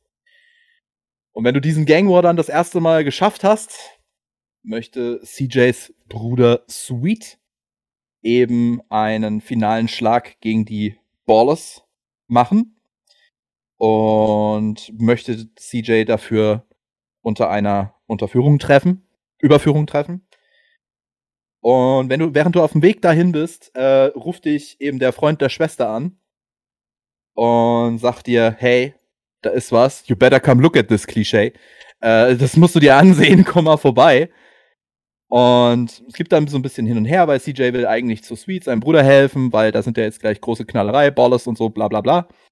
Und er lässt sich drauf ein, guckt sich das an und sieht dann halt, dass äh, sein Kindheitsfreund Big Smoke und sein anderer Kindheitsfreund Ryder und die drei korrupten Polizisten, die ihn am Anfang des Spiels verhaftet haben, CJ, und ein paar Ballers, wie sie einen grünen Saber aus einer Garage hinausschieben. Was dann praktisch klar darlegt, okay, Smoke und Ryder sind Verräter an der Gang und auch an CJ als Freund und Person. Sie machen mit den Erzfeinden der Groves gemeinsame Sache und auch anscheinend mit den drei korruptesten Drecksäcken von Cops, die die Los Santos Stadt je gesehen hat. Mit diesem Wissen macht man sich dann auf den Weg zu Sweet, um ihnen zu helfen und findet ihn dann in einer absoluten Notlage. Er liegt schon am Boden, er ist verwundet, er ist angeschossen. Und dieser Hinterhalt da mit den Ballers und den Grove Streets endet dann damit, dass Sweet verwundet in den Knast kommt und CJ von den drei korrupten Cops ins Exil aufs Land geschickt wird.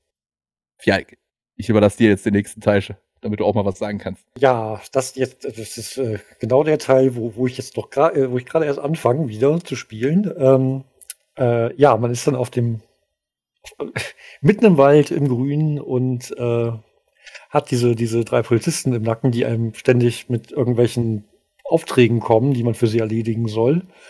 Die natürlich alle, weiß man ja, äh, einem selber nur weiter reinreißen und äh, ja, man will die auch nicht machen, aber man hat ja keine andere Wahl.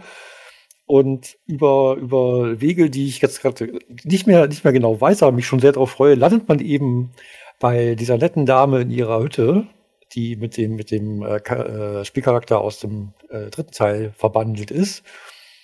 Und äh, die, ja, das ist so, das ist so die absolute. Ach, die hat einfach so einen Dominaton. Die ist ja sehr bestimmt. Sie äh, ähm, ist ja mal so hinterhergerissen zwischen. Äh, eigentlich ist sie ist sie in CJ verknallt, aber äh, gleichzeitig möchte sie ihn auch die ganze Zeit verhauen und äh, wenn er nicht macht, was sie will, dann gibt's auch gleich wieder Ärger.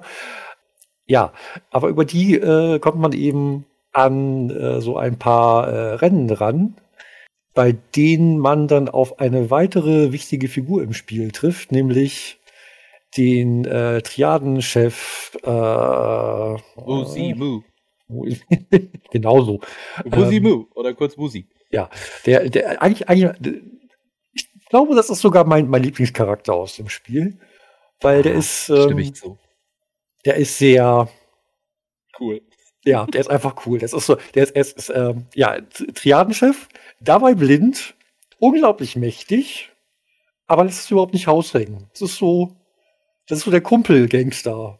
Und, und ein bisschen Derpy noch dazu. Das ja, das auch. So das auch. Ja, das, das, das, das, das, das ist, kommt noch zu diesem, ne, ist eigentlich total mächtig, aber ist das nicht raus, dann kommt das noch dazu, wo man so denkt, ja, aber du könntest doch einfach, du müsstest doch jetzt nur sagen und dann, ach ja, lass mal gucken.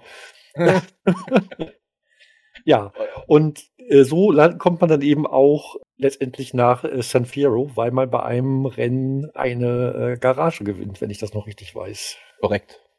Man gewinnt halt diese äh, Garage von Claude tatsächlich, dem Protagonisten des dritten Teils. Catalina, die ja super die Domina-Freundin die ganze Zeit war, verlässt CJ dann sehr zum äh, sehr zur Erleichterung von CJ. Aber sie ruft dich immer noch an. Ne? Sie Aber sie ruft dich immer noch an, bis zum bitteren Ende des Spiels. Immer ja. wieder. Aber nur, nur damit CJ weiß, wie gut es ihr geht, ohne, ohne ihn. Ja, und wie gut Claude im Bett ist. Mhm. Sie ruft halt, ja, das, das ist halt auch so der Punkt. Wenn sie dich anruft, ruft sie dich meistens an, während sie gerade halt, oder zumindest die Geräuschkulisse impliziert, dass sie, sie, sie gerade dabei das. sind. Sie oder sie behauptet das. Ich habe ihr das meistens nicht so abgenommen. Ja, dass sie halt gerade mit Claude ordentlich äh, zu Rande geht und dass er ja so viel mächtiger behangen ist und auch so viel mächtiger besser damit einzu, äh, äh, umzugehen weiß und bla. Und es ist alles Bullshit, die Anrufe. Also ich drücke sie sofort weg, meistens mittlerweile, aber ich kann es nicht mehr hören. Aber ja, man ist dann äh, endlich nach Umwegen und nachdem man Woozy kennengelernt hat und nachdem man Claude mal wieder getroffen hat. Und, auch noch ganz wichtig, einen Charakter hast du vergessen. Ähm, nachdem man auch den guten Alt-Hippie The Truth kennengelernt hat, ja, der ja. sich aber so dermaßen was von die Birne weggekifft hat. der auch einen äh, unfassbar geilen VW-Bus fährt mit so richtig geilen ähm, Hippie aufdrücken, Peace, Love, Freedom, Peace-Zeichen und er nennt diesen, äh, diesen Bus liebevoll The Mothership und erzählt ja auch ständig was von der Regierung, die scheiße ist und irgendwelche Chips in dein Essen pflanzt und äh, weiß der Teufel was nicht alles. Spiel's einfach selber, es ist geil. Und äh, ja, mit diesen zwei neuen Verbündeten, mit The Truth und mit Woozy, kommt man dann halt nach San Fierro.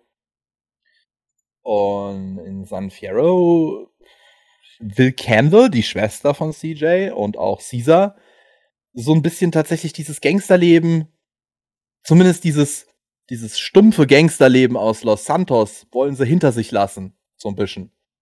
Und CJ ist auch, weil er kennt es ja auch aus Liberty City, weil da hat er ja für die Mafia gearbeitet tatsächlich. Der kennt das schon so ein bisschen, dieses andere Gangsterleben, nicht dieses stumpfe, ey, yo, Bitch, bla bla bla, Ding, typische Klischee-Ding, was halt in Los Santos unten abgeht, sondern halt auch dieses so ein bisschen subtileres Gangster sein. Einfach, äh, wie auch die Triaden und die Mafia halt sind, so zum Beispiel. Und die fangen dann halt an und sagen, dass sie halt mit dieser Autogarage äh, den Start für ein Wirtschaftsimperium sozusagen legen wollen, was äh, sich nicht ganz so lauterer Methoden bedient. Hm. Indem sie zum Beispiel Autos klauen, diese dann auftunen uh, in der Garage und später dann auch in einem gegenüberliegenden Autohaus verkaufen, teilweise, nachdem man dann dieses Autohaus gekauft hat. So kommt man dann Stück für Stück in San Fierro in den Besitz von einigen Geschäften, unter anderem auch ein RC-Geschäft, Zeros RC-Geschäft, wo dann äh, das Äquivalent zu der Mission, wo wir vorhin angesprochen haben, aus Vice City, so ein bisschen kommt sage ich mal, die auch nicht unweigerlich so einfach sind teilweise, diese Missionen mit den ferngesteuerten Flugzeugen und Hubschraubern und Autos. Vor allem nicht die mit den Flugzeugen, die sind richtig scheiße. Aber, aber, aber schon alles sehr cool. Ja, cool gemacht auf jeden Fall, aber bockelschwer. Ja. bockelschwer. Und gleichzeitig, während man sein eigenes Wirtschaftsimperium aufbaut, tut man halt mit Wusi zusammenarbeiten, mit den Triaden und macht sich im Grunde tatsächlich die Triaden zu den absoluten Verbündeten. So. Und das ändert sich auch bis zum Ende des Spiels nicht mehr. Die Triaden sind dann tatsächlich mit CJ verbündet. Über Wusi findet er dann halt auch raus, dass. Oh Gott, wie, wie soll ich das jetzt ausdrücken? Dass es da so eine, ich sag jetzt mal, Verschwörung gibt von einem Syndikat. Ich weiß tatsächlich gerade den Namen nicht mehr auswendig von dem Syndikat. Dieses Syndikat besteht aber äh, aus ein paar Leuten, unter anderem einen Zuhälter, äh, der seine Basis in San Fierro hat, in einem Puff, sage ich jetzt einfach mal. Dann unter anderem besteht das auch aus einem Typen namens T-Bone Mendes, der für diesen Puff-Menschen da arbeitet und gleichzeitig auch irgendwie ein hohes Tier äh, von der Gang aus San Fierro ist. Als drittes dann einen bestimmten gewissen Geheimagenten. Frag mich nicht nach dem Namen, ich habe ihn vergessen, leider. Ich glaube, den sagt er auch nie, oder? Doch, doch, der, der, der sagt den. Ähm, aber der Geheimagent wird später halt dann noch, äh, wenn man dann auf die nächste Insel kommt, in die Wüste und so, wird der auch Questgeber. Und der wird auch noch sehr wichtig, der Charakter. Und last but not least, Ryder. Die bilden das. Oh, lass mich lügen, Loco-Syndikat? Nee, nicht Loco, oder? Ich komme nicht mehr drauf, wie die sich genannt haben. Vielleicht fällt es mir ja gleich noch ein. Auf jeden Fall ähm, kommt man dann halt dieser Verschwörung auf die Spur und merkt halt, dass Big Smoke drüben in Los Santos die gesamte Grove Street, also alles, was man jetzt in den letzten Spielstunden aufgebaut hat, basically gekillt hat, zerstört hat. Die Grove Street Families aufgelöst hat. Sweet, der Boss von denen, hockt im Knast. CJ ist verschwunden, Candle auch. Also ist keiner der Bosse mehr da. Big Smoke hat sozusagen einfach gesagt, ich bin jetzt in charge und hat die Band, äh, die Band, die Gang aufgelöst. Und basically ist man dann jetzt, sag ich mal, ganglos. Und eigentlich sozusagen auch irgendwo frei und kann machen, was man will und hat nicht mehr diesen Ghetto-Gangster-Bullshit am Nacken, aber CJ will halt trotzdem noch Rache für das alles. Vor allem an Ryder, weil der wohl supposedly äh, in Verbindung steht mit dem Tod seiner Mutter. Und die nächsten Quests sind halt Stück für Stück, dass man halt, wie gesagt, parallel sein Wirtschaftsimperium aufbaut, parallel für die Triaden arbeitet und parallel diese Verschwörung weiter aufdeckt und nach und nach diese ganzen Leute halt ausschaltet. Unter anderem auch Ryder und den Geheimagenten. Und ein bisschen später. Willst du da wieder weitermachen, Fialk? Oder kommst du da äh, nicht so ganz äh, klar? Das Einzige, was ich noch weiß, dann in San, San, äh, Las Venturas, dass man das, das äh, Casino aufbaut. Aber Okay, ja, da fehlt ein ganzes Stück dazwischen. okay, man kommt dann halt zum ersten Mal in das, äh, in das Wüstengebiet und trifft dann relativ zügig wieder den Geheimagenten, den man eigentlich gedacht hat, man hätte ihn getötet. Torino heißt er, Mike Torino. Sagt er. Oh, sagt er, dass er so heißt. Ja.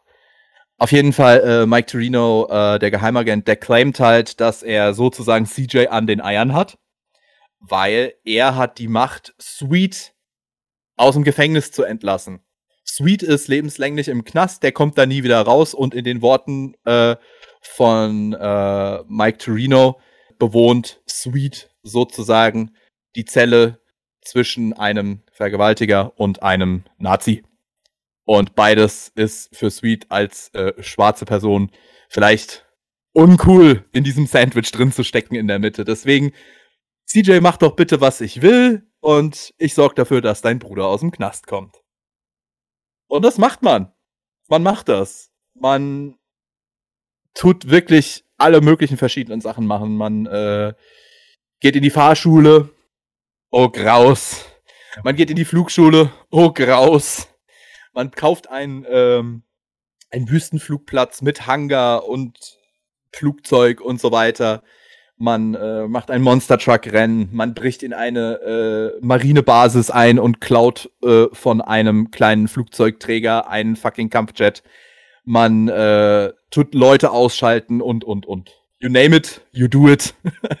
in der Wüste kommt dann halt auch The Truth wieder zum äh, Vorschein sozusagen, der dir auch noch mit seinem äh, Verschwörungstheoretiker-Scheiß auf den Sack geht und dir noch eine der geilsten Missionen überhaupt andreht, dass du nämlich die sogenannte Area 69, was eine offensichtlich sexuelle Anspielung auf Area 51 ist, dass du das halt infiltrieren sollst und ein ähm, gewisses Gerät klauen sollst. Und das machst du dann auch. Infiltrierst diese Militärbasis Area 69 und bekommst dann da den ikonischen Jetpack, den jeder kennt. Und mit diesem Jetpack klaust du dann in einer Mission danach die einfach nur Green Goo heißt, also grüner Glibber ungefähr. Ähm, genau das, du klaust eine leuchtend grüne Fiole mit grünem Glibber. Und weder CJ noch The Truth wissen, was das überhaupt ist, aber The Truth ist halt überzeugt. Das ist von der Regierung krass wichtig, so Aliens, bla. Let's go. Klau das. ja, ich weiß jetzt nicht mehr gerade tatsächlich genau, wie es dann weitergeht. Wusi tut dir auf jeden Fall das Angebot machen, dass du doch mal in Las Venturas drüben im Casino vorbeischauen sollst, was er sich da gerade aufbaut. Und dann tust du dort auch zusammen mit Wusi dieses Casino aufbauen.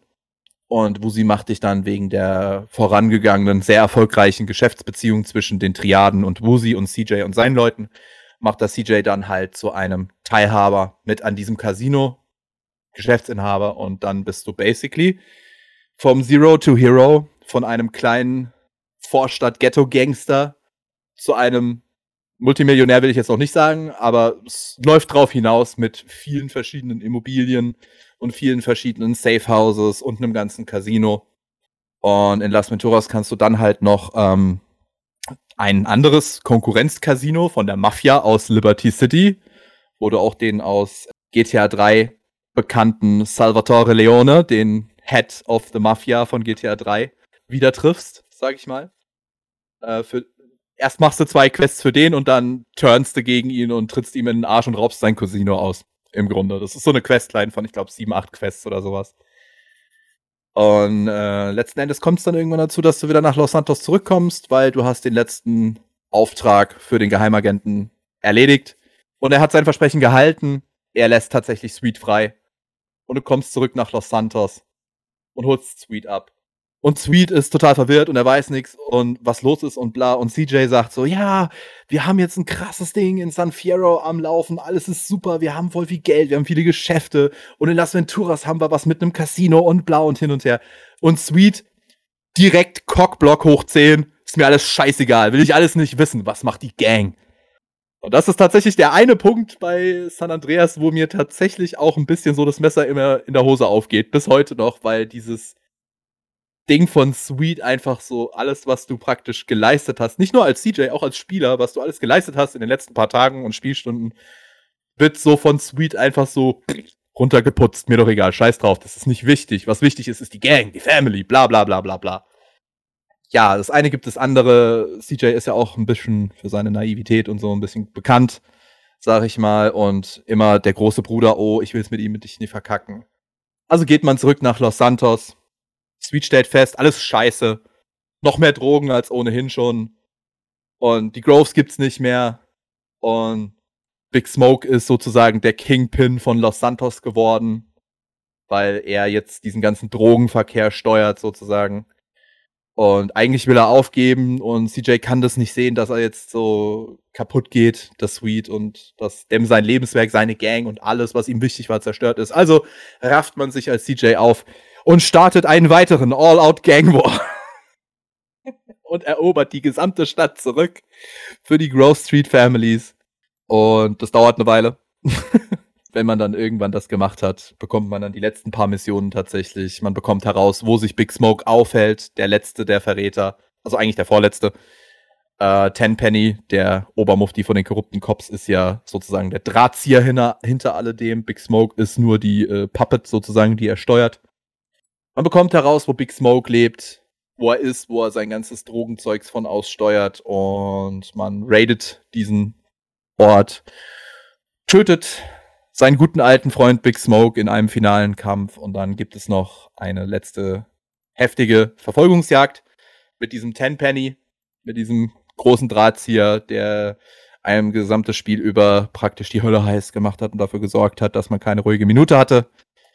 Und der stirbt dann letzten Endes tatsächlich in einem Verkehrsunfall mit einem Feuerwehrwagen, wo er ironischerweise mit dem Feuerwehrwagen durch die Brückenbrüstung bricht und unten in der sogenannten Grove Street aufschlägt, die Straße, nach der die Gang benannt ist.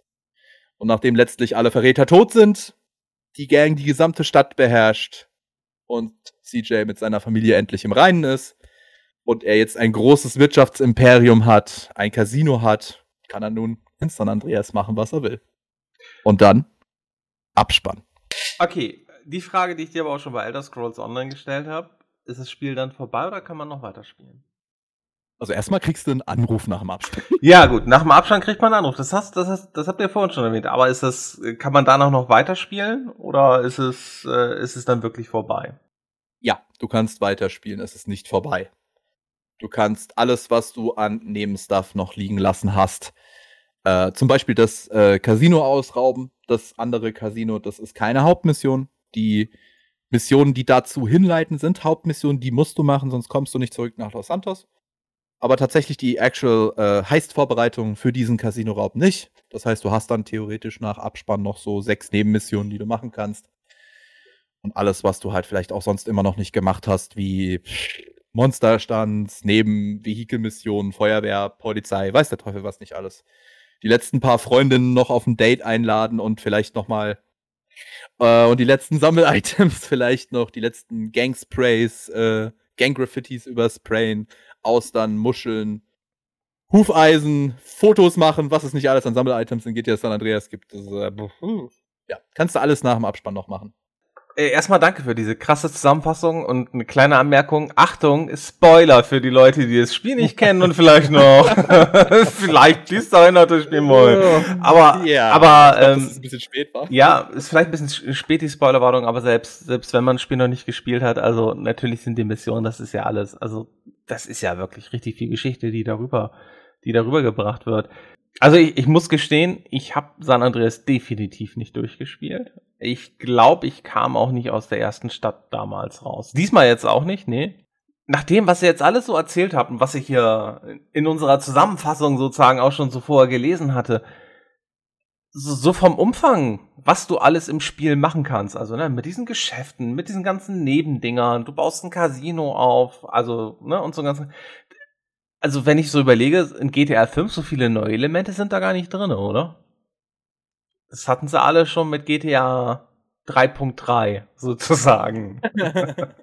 vielleicht stimmt vielleicht mir da auch zu, weiß nicht, äh, dass San Andreas vieles bereits richtig gemacht hat, was in GTA 5 wiederverwendet wurde.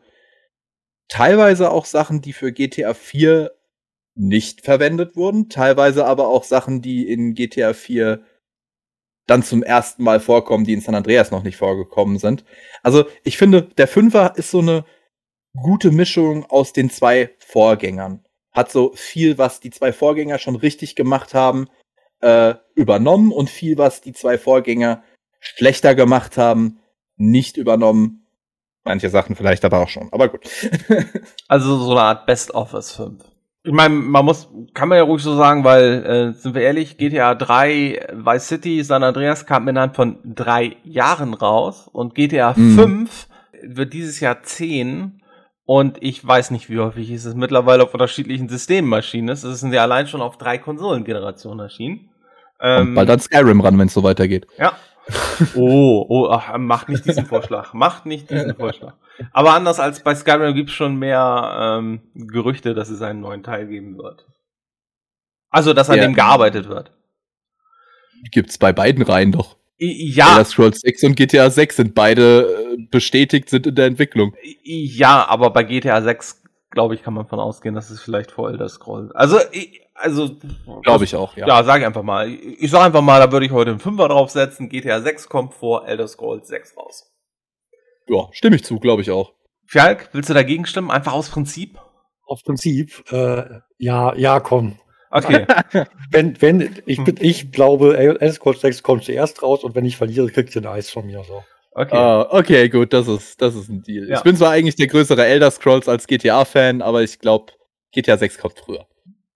Ja, ähm, was ich vorhin eigentlich schon die ganze Zeit fragen wollte, Vargas und Ballas, das sind aber auch Gangs, die kennen wir auch aus GTA 5, oder? Ja. Gut. Vor allem die Ballers, das sind die lila angezogenen.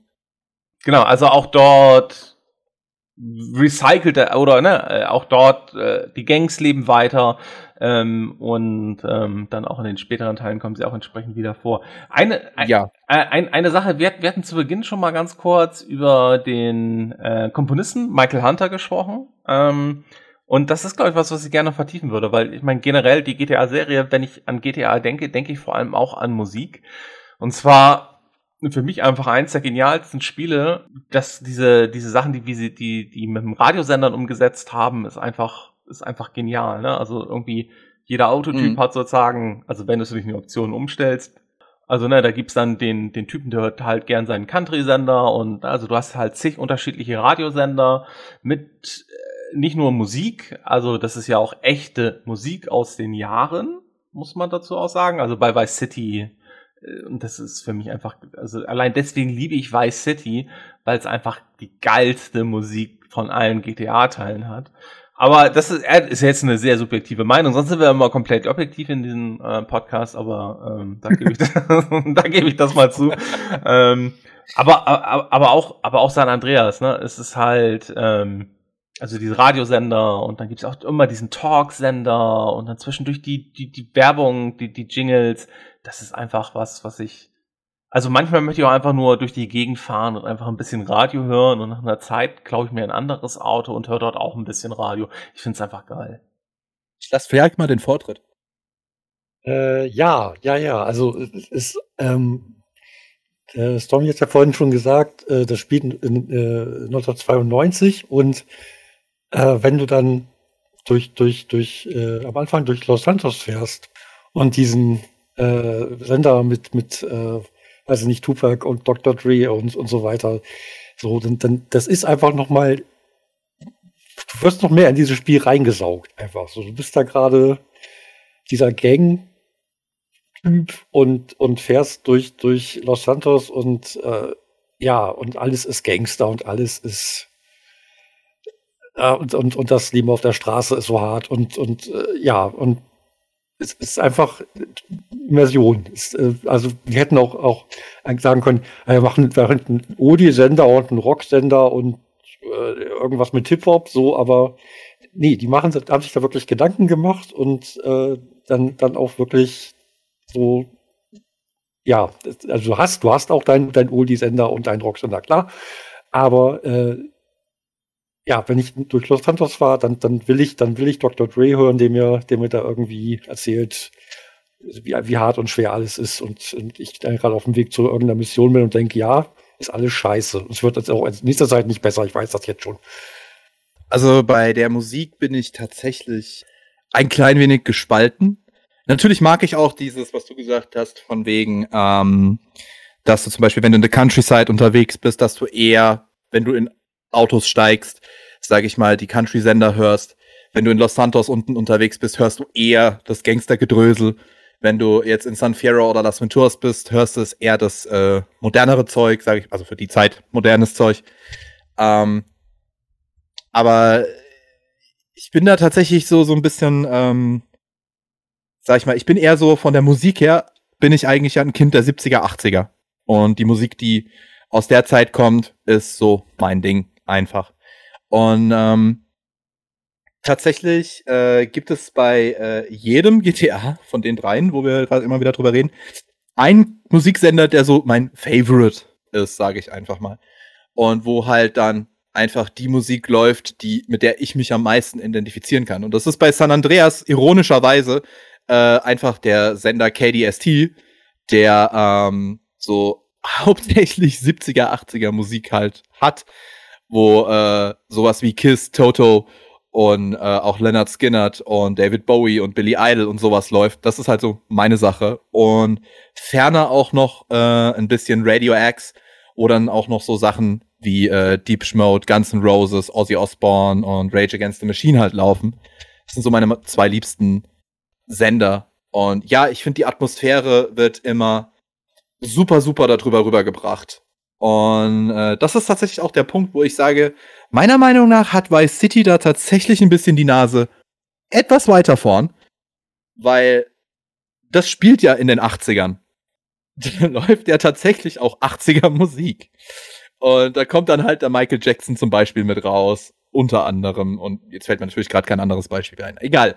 Und deswegen finde ich das da ein bisschen passender, weil ich mit der 90er-Mucke aus San Andreas die wo tatsächlich 90er-Mucke ist, nicht so ganz was anfangen kann. Nicht so ganz. Ähm, und da eh immer auf die 70er, 80er Mucke halt zurückgreife. Und was man vielleicht noch erwähnen sollte, der dritte Teil und Y City hatten neun Radiosender, verschiedene, wo jeweils zwischen 10 und 15 verschiedene Lieder gelaufen sind. Und San Andreas hatte dann tatsächlich schon zwölf verschiedene Radiosender, wo dann ebenfalls, ich glaube, zwischen mindestens 12 und 15 verschiedene Lieder jeweils oder sogar noch mehr Lieder jeweils gelaufen sind. Also die Musikauswahl war dann auch mit San Andreas schon noch ein bisschen heftiger als in den zwei Teilen davor. Weiß, äh, der vierte Teil hatte dann ja noch eine höhere Musikauswahl und Radiosenderauswahl und GTA 5 noch mal mehr und GTA Online mittlerweile hat ja auch noch ein paar Radiosender dazugekriegt im Vergleich zum Singleplayer auch noch mal mehr. Also das Musikzeug, das wird, ich glaube, bei GTA immer so ein Staple einfach sein. Ich gebe direkt auch bei San Andreas, ich habe dann meistens auch nach einiger Zeit ähm, das Radio immer umgestellt, aber es ist halt schon cool, wenn du mit der Gang unterwegs bist zu Beginn im Spiel und du steigst dann in das Gang-Auto ein und da läuft dann halt immer dieser Hip-Hop. Das ist, also es ist halt, es ist wirklich sehr immersiv. Es passt halt, ja. es ist, ne, es passt halt wie die Faust aufs Auge. Die Faust aufs Auge wollte ich aus dem Foren schon mal. Ihr hatte vorhin auch mal erwähnt, vor ungefähr zweieinhalb Stunden wahrscheinlich, äh, dass man ja auch für den Nahkampf, also wenn man zum Beispiel ins Fitnessstudio geht, dass man im Nahkampf besser wird. Benutzt man den Nahkampf wirklich so häufig? Also meistens knallst du doch eh mit deinen Wurm rum. Also es gibt, es gibt Missionen. Ja, wo du wo du leise äh, sein musst oder oder oder wo ja, du forciert oder, wirst, weil du einen nur irgendwie K.O. hauen sollst, aber sonst. Ja, ja. Ja, also wenn, klar, wenn es wenn's, wenn's, wenn's nicht äh, explizit in der Missionsbeschreibung steht, dass du leise sein sollst oder keinen umbringen sollst, ja, natürlich, dann machst du es dir einfach. So. Aber, ja. aber es gibt eben auch Missionen, da hast du nur, weiß ich nicht, einen Baseballschläger oder Schlagring oder weiß ich nicht was. Und äh, dann ist das natürlich besser, wenn du den Gegner mit dem ersten Schlag umhaust, als nach dem fünften oder so. Ja, also du musst nicht. Außer bei den Missionen, wo du musst. Aber ansonsten musst du nicht. Es, ich habe jetzt gerade ja erst das durchgemacht und mir sämtliche Kampfstyles, weil jedes Gym in jeder Stadt hat seinen eigenen Kampfstyle. Und für die 100% musst du auch alle Kampfstyles lernen. Und ich habe mir das alles mal so angeguckt und mal so ein bisschen verglichen die Animationen sind hauptsächlich anders da. Mhm. Und leider sind auch ein paar Moves aus der deutschen Version gecuttet. Habe ja vorhin schon mal erwähnt, die deutsche Version ist ja in vielerlei Hinsicht gecuttet. Bei einem ist das ganz besonders äh, auffallend, weil einer dieser Kampfmoves halt äh, sich darauf fokussiert, deinen Gegner initially hart umzuboxen und dann ihm den Rest zu geben, während er auf dem Boden ist. Aber in der deutschen Version von 3 Vice City und San Andreas ist es komplett gecuttet, dass du einem Gegner, der auf dem Boden liegt, per Nahkampf Schaden zufügen kannst. Du kannst nicht auf die eintreten oder die in irgendeiner Art und Weise verletzen mit Nahkampfangriffen, solange sie auf dem Boden liegen. Deswegen nützt dir dieser Move überhaupt nichts. Du kannst den zwar lernen, aber kannst ihn dann in der deutschen Variante nicht einsetzen. Also es macht keinen großen Unterschied. Es ist hauptsächlich in, äh, sag ich mal, ein Animationsunterschied. CJ kämpft anders da sonst so, ich meine, habt ihr da irgendwie einen Fortschritt bei den Sounds und sowas irgendwie gehört? Oder ist das ähnlich wie auf Vice City Niveau, also irgendwie die Wummen und sowas? Klingen die, klingen die Autos anders? Ist euch da irgendwie was aufgefallen? Ich hatte, ich hatte äh, den Verdacht, das habe ich jetzt nochmal überprüft und ich hatte auch Stormy nochmal gefragt. Ich hatte in Erinnerung, dass je teurer das Auto ist, je besser das äh, ist das Radio. Aber das scheint erst bei Teil 4 so zu sein. Äh, von daher, ja, es ist, ähm, also von, von heute aus kann ich nicht, kann ich nicht mehr sagen, dass da irgendwas besser klingt als in den Vorgängerteilen. Klingt alles gleich, gleich schlimm oder okay.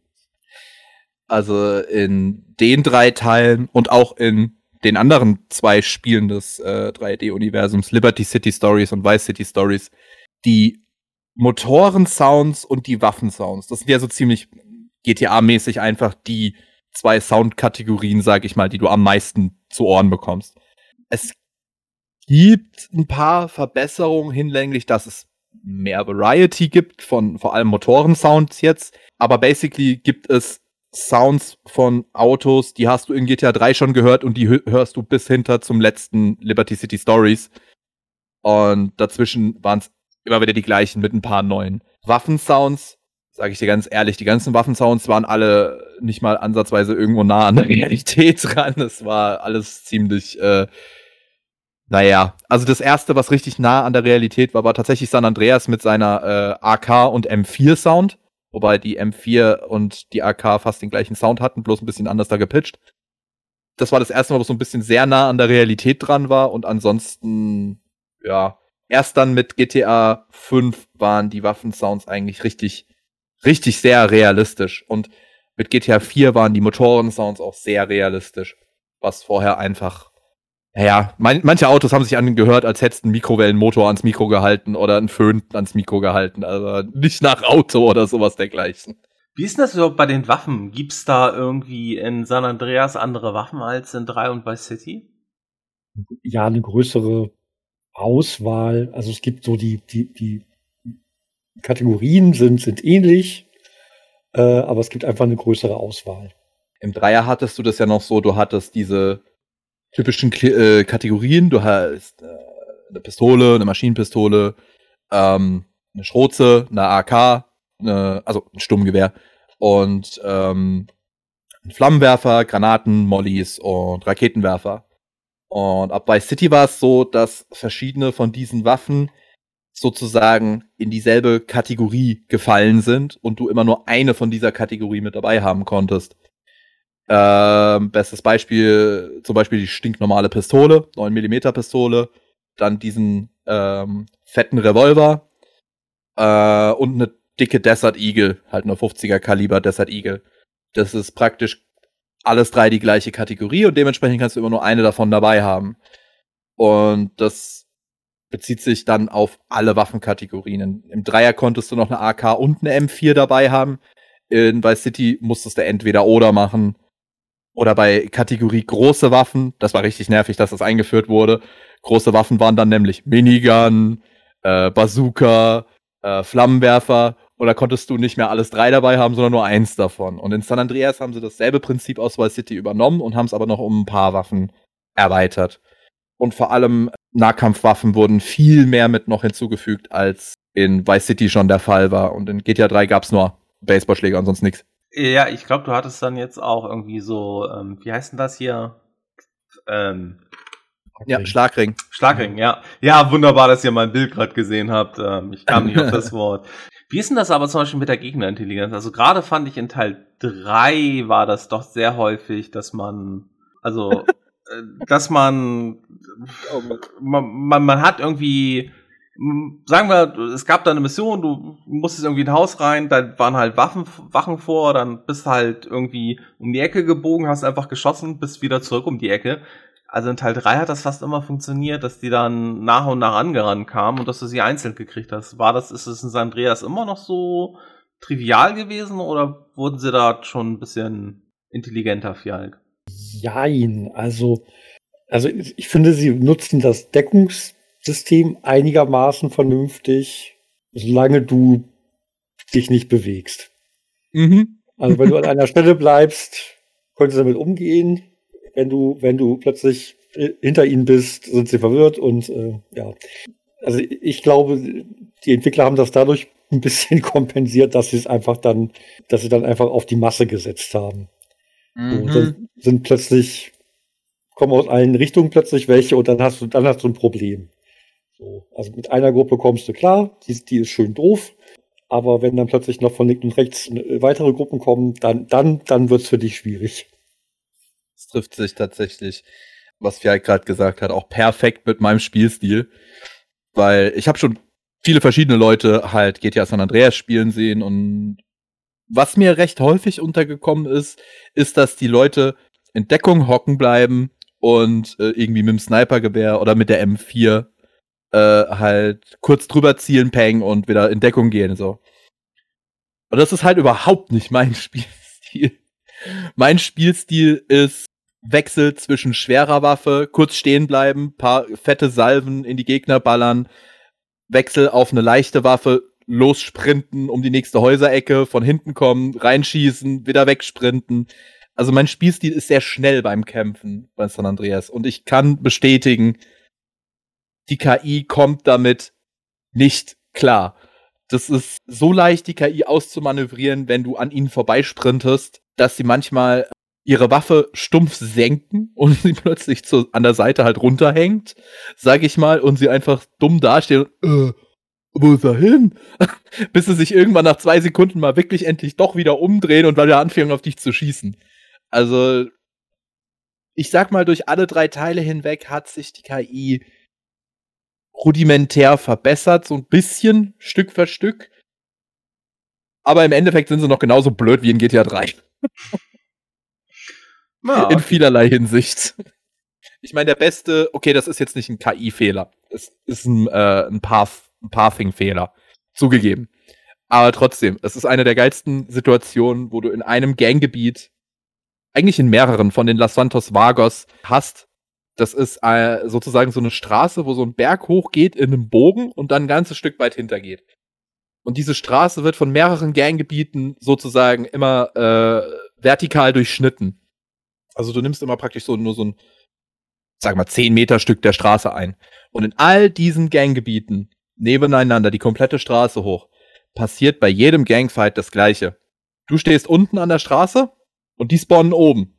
Und wenn du unten mitten auf der Straße stehst, wissen diese Gruppe von 10 bis 20 Gangmitgliedern da oben nicht, wie sie zu dir kommen sollen. Weil nur da oben an der Straßenstelle, wo sie stehen, gibt es einen Straßenübergang. Also sprich im Coding einen Path, wo sie über die Straße dürfen. Und ganz unten bei dir gibt es auch einen. Aber dazwischen die komplette Straße hoch nicht. Das heißt, wenn du jetzt also so schlau bist und läufst die ganze Zeit von links nach rechts auf einen Gehsteig zum anderen, rennen die die ganze Zeit im U die Straße hoch auf deine Seite und wieder runter zu dir. Und wenn du wieder auf die andere Gehsteigseite wechselst, rennen sie den Berg wieder hoch gehen oben wieder über die Straße und rennen wieder runter. Und dann kannst du jedes Mal, wenn sie dir den Rücken zudrehen, einfach, naja, gute Ernte halten, sage ich mal. Ja, Aber, die, die ja. Tricks mit den Stormies in den Missionen arbeitet. Spannend zu wissen. Sowas haben wir ja, ja sowas haben wir ja nie gemacht. Ich benutze, ich benutze gleich den Gottmode-Cheat, also mir wäre das zu anstrengend. Also was ich persönlich außerdem im Gegnerverhalten, was ich echt schwer fand, war die Gegner mit dem Auto umzuknüppeln. Irgendwie hatte ich das Gefühl, es ist schwer. Also ich fand es in GTA 5 jetzt im Verhältnis leichter. Ich habe es extra ja, nochmal getestet ja. zum Vergleich. Ja, ja, ich habe ich hab das Problem mit, mit dem Auto gehabt, weil die, die Bürgersteige sind relativ schmal teilweise und dann ist da auch ständig irgendeine Laterne im Weg. Also man wird immer, immer bevor man, bevor man in die Gruppe reinfahren kann, wird man erstmal von der Laterne gebremst. Das heißt, man fährt quasi nur mal mit, mit Schrittgeschwindigkeit in, in, die Gegner rein. Mhm. Hatte ich jetzt so das Gefühl. Die paar also Mal, das, wo ich das probiert hatte.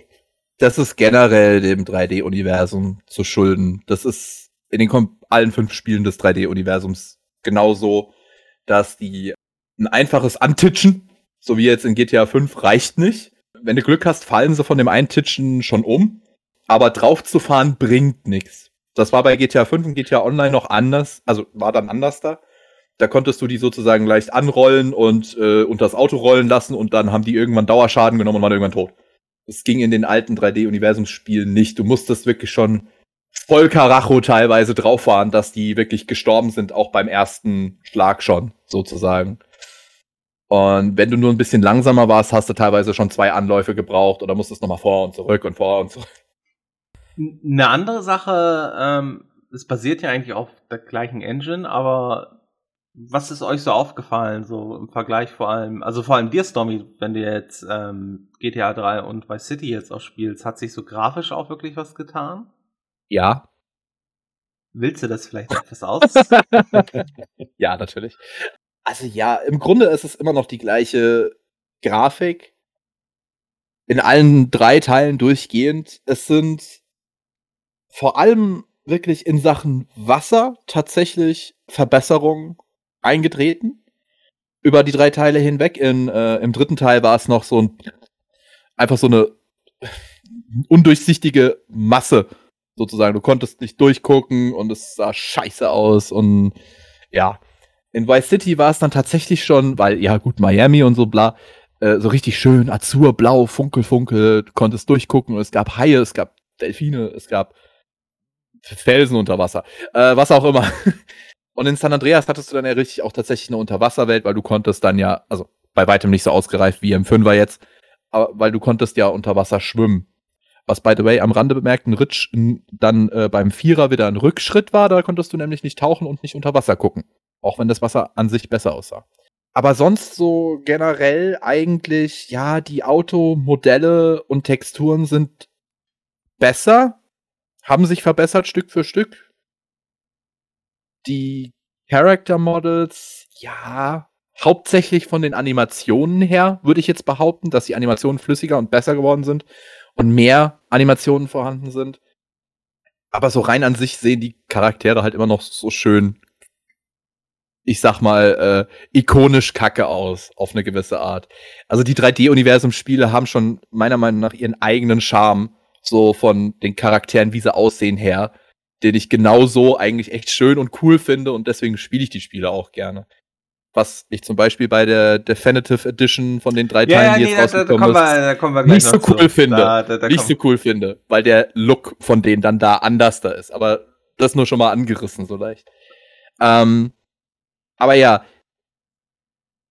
die Verbesserungen sind minimal und Stück für Stück, aber sie sind da. Was mir aufgefallen ist, ich habe das Gefühl, du kannst weiter sehen. Also die Draw Distance wurde, glaube ich, ja. erhöht. Ähm, ja. Und allgemein so irgendwie so Licht mit Lichtschatteneffekten wurde mehr gemacht und Wettereffekte siehst du halt auch irgendwie mehr. Vor, vor allem die Wettereffekte wurden für San Andreas nochmal ordentlich aufgebolzt. Also für die damaligen äh, Verhältnisse und für die damalige Kraft der PS2, sage ich jetzt mal. Ja, ähm, muss man immer noch bedenken, ne? Die PS2 war, also gerade als San Andreas rauskam, war die PS2 ja nicht mehr so neu mm. und dem ist es ja auch geschuldet, dass es sozusagen vielleicht auch bei den Charakteren nicht unbedingt so viel so viel Neues gab, weil das einfach die PlayStation 2 jetzt nicht unbedingt noch geschafft hätte, neben dieser riesigen, riesigen Welt mit den tausend Möglichkeiten, die du hattest, das dann auch noch entsprechend darzustellen. Eine Sache würde mich aber mal interessieren. Ähm, bei GTA bei den alten Teilen gab es ja noch keinen Multiplayer-Modus. Zumindest nicht vom Spiel aus. Also schon im, im Auslieferzustand. Das ist so nicht ganz korrekt. Zumindest was San Andreas angeht. Es gab einen sehr rudimentären und sehr einfach gehaltenen Zwei-Spieler-Modus für San Andreas. Okay, willst du zu dem etwas sagen? Nein, weil ich ihn nie gespielt habe und dazu nichts sagen kann. Ah, ich okay. weiß nur, dass es ihn gab. Ich dachte halt immer, ähm, dass es bei San Andreas äh, halt, genau, das ist eine Mod war und das ist eigentlich erst einen richtigen Online-Modus gab es eigentlich erst mit, oder Mehrspieler-Modus einen richtigen gab es erst mit 5, weil auch Teil 4 hat ja von Haus aus keinen Multiplayer-Modus. Das war ja eigentlich auch immer Ach, nur. Den weiß ich definitiv. Bei San Andreas muss ich gerade tatsächlich nochmal nachgucken, ob es eine Mod war oder äh, nicht, aber der Vierer hatte einen Multiplayer-Modus. Das war GTA Online 1. Okay, muss ich gestehen, den Vierer habe ich quasi gar nicht gespielt ich habe ihn hier. Ich habe ihn, glaube ich, mal gestartet, aber das war's dann auch. Okay, gut, ich habe mich tatsächlich bei San Andreas vertan. Das war tatsächlich eine Two-Player-Koop-Mod. Ah, Krass. Okay. Gut, wieder was Neues gelernt. Schön. Also ich kann halt sagen, ich habe da gar keine Mods zu gespielt. Hat irgendeiner sonst von euch Mods gespielt? Weil es gab ja auch zu San Andreas irgendwie eine, gibt's ja eine riesige Mod-Community oder gab's damals? Warum ihn nicht antworten, das ist eine Falle. Ich sag's ganz ehrlich, ich habe ähm, GTA San Andreas Vice City und 3 niemals mit irgendeiner Art von Mod gespielt, die über das wieder an Cut machen der deutschen Fassungen hinausging. Okay. Weil das Modding bei den alten drei Teilen nicht sehr stabile Ergebnisse hervorruft. Sage ich jetzt mal. Habe ich jetzt unlängst bei Vice City sehr gut festgestellt. San Andreas habe ich tatsächlich einfach so ungeschnitten, wie, äh, geschnitten wieder gespielt, weil da stört es mich kaum. GTA 3 wollte ich jetzt aber zum ersten Mal mal ungeschnitten spielen und Vice City auch.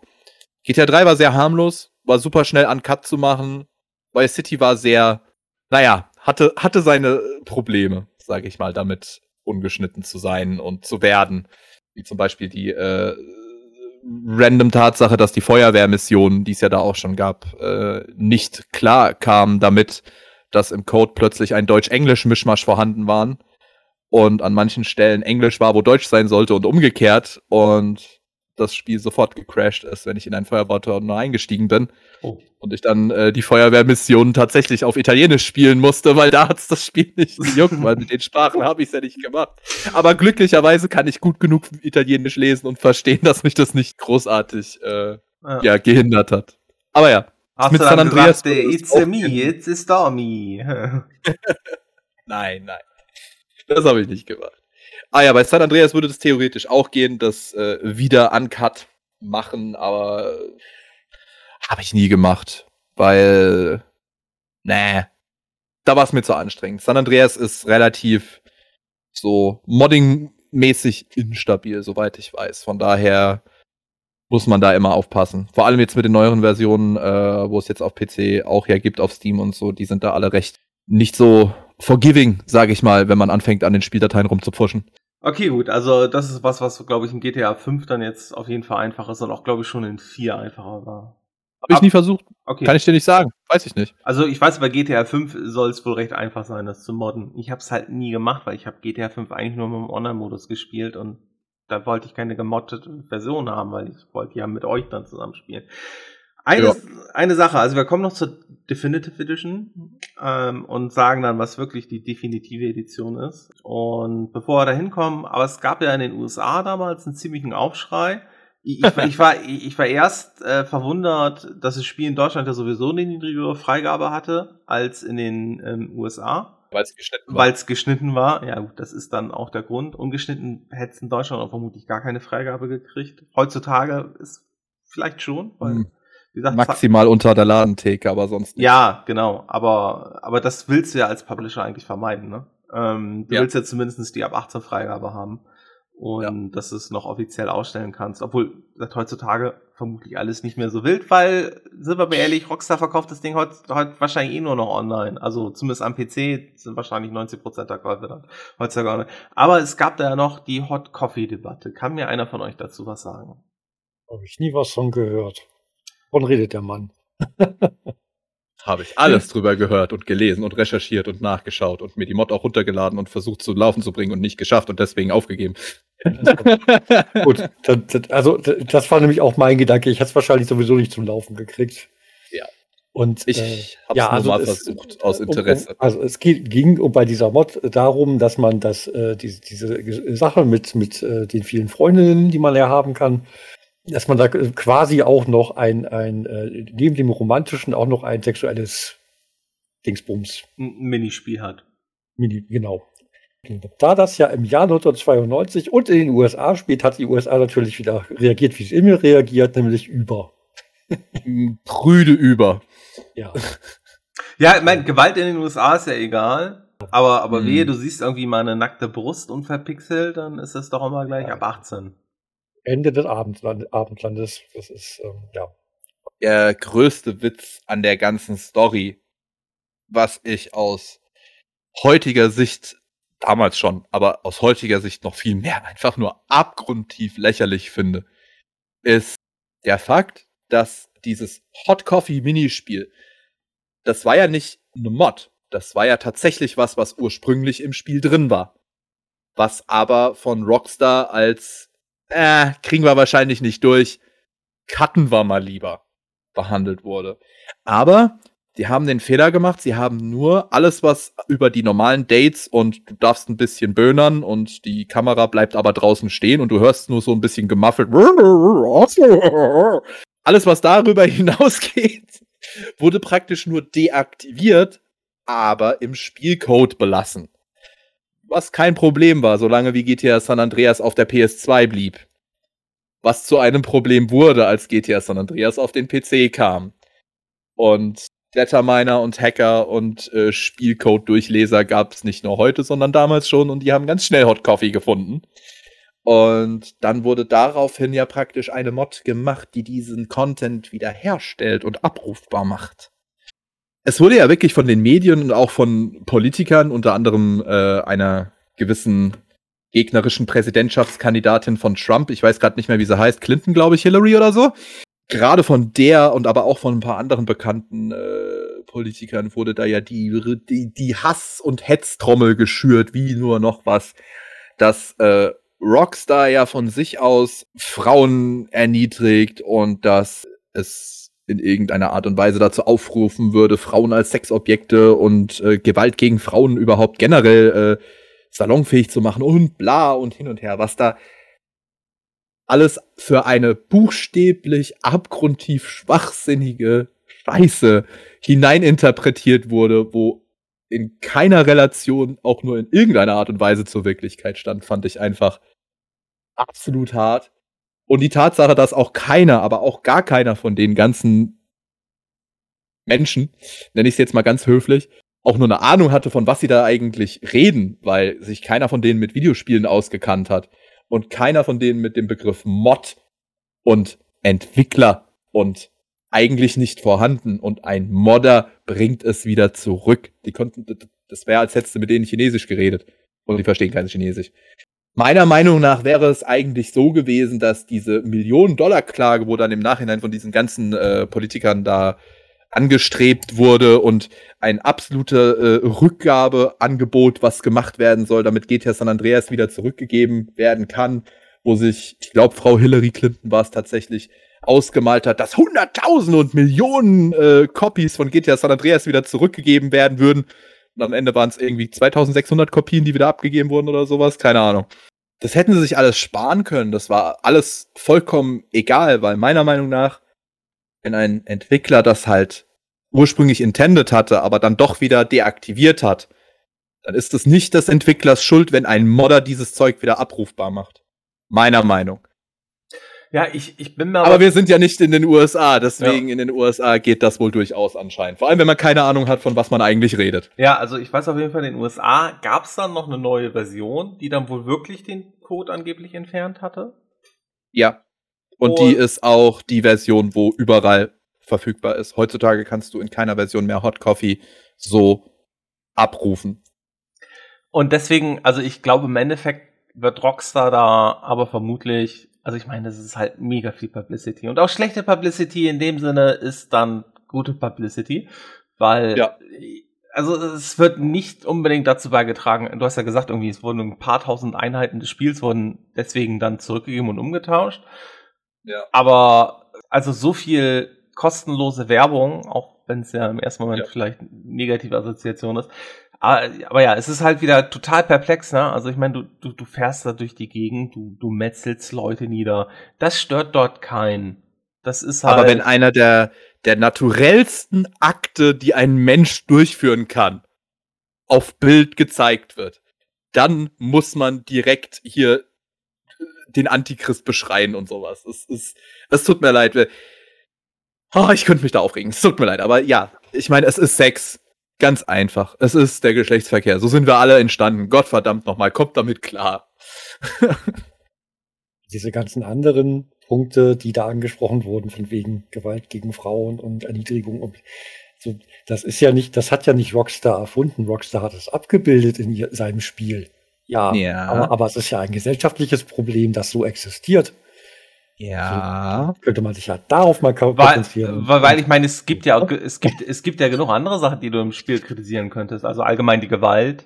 Äh, ne, muss ein Spiel so mhm. viel Gewalt haben, so viele unterschiedliche Waffen und Arten, Gegner irgendwie zu töten. Und wie gesagt, gerade dann auch in der nicht geschnittenen deutschen Version dann halt in diesen Nahkampfstilen die unterschiedlichen Arten dann auf den noch am Boden liegenden Gegner einzutreten und so. Ne? Ähm, Rassismus kommt generell in allen, also ab den ab den Dreierteilen ist Rassismus in allen GTA-Teilen vorhanden. Ja, aber von allen Seiten zu allen Seiten. Von allen Seiten zu allen Seiten und ne, es ist halt ein Abbild der Gesellschaft. Ja. Ist es nicht, ist es halt nicht ein vor, vorteilhaftes Abbild einer Gesellschaft oder ist es halt nicht sonderlich schön gemalt? Und teilweise auch übertrieben und ja. verzerrt. Aber, ja, aber ja. teilweise halt auch sehr nah an der Realität. Eben, und ja. Rockstar ist jetzt nicht gerade unbekannt dafür, die Realität zu nehmen und sie dir volles Rohr in deine Hässl ja. Gesicht zu klatschen. Genau. Also das ist wieder das, alte, das alte Problem. Menschen regen sich darüber auf, dass, dass Probleme gezeigt werden, statt dass, dass es die Probleme gibt. Das ist richtig. Eine Sache, äh, eine Sache hätte ich aber noch, was mir bei allen, also aber das ist ja eigentlich bei allen GTA-Teilen so. Die Spiele sind auf Englisch und du hast deutsche Untertitel. Ist das, mhm. ist das was, was ihr, also ist das was, was ihr gut findet? Oder denkt ihr, dass es mit so einer komplett eingedeutschten Version besser wäre, wo dann die vielleicht mit einem sächsischen Dialekt oder so reden. Nee, nein, also, nee, also, ne, ich meine, also aus, aus den Zeiten sind wir ja raus, dass, dass sie dann, hoffentlich sind wir aus den Zeiten raus, dass sie dann irgendwie, aber, ähm, ist das was, was ihr gut findet? So wegen Immersion und mehr in der Welt? Oder, ähm, ist das was, wo, wo, wo sich einer von euch vielleicht wünschen würde, dass es vielleicht auch eine eingedeutschte Version gibt. Ja, ich vortritt.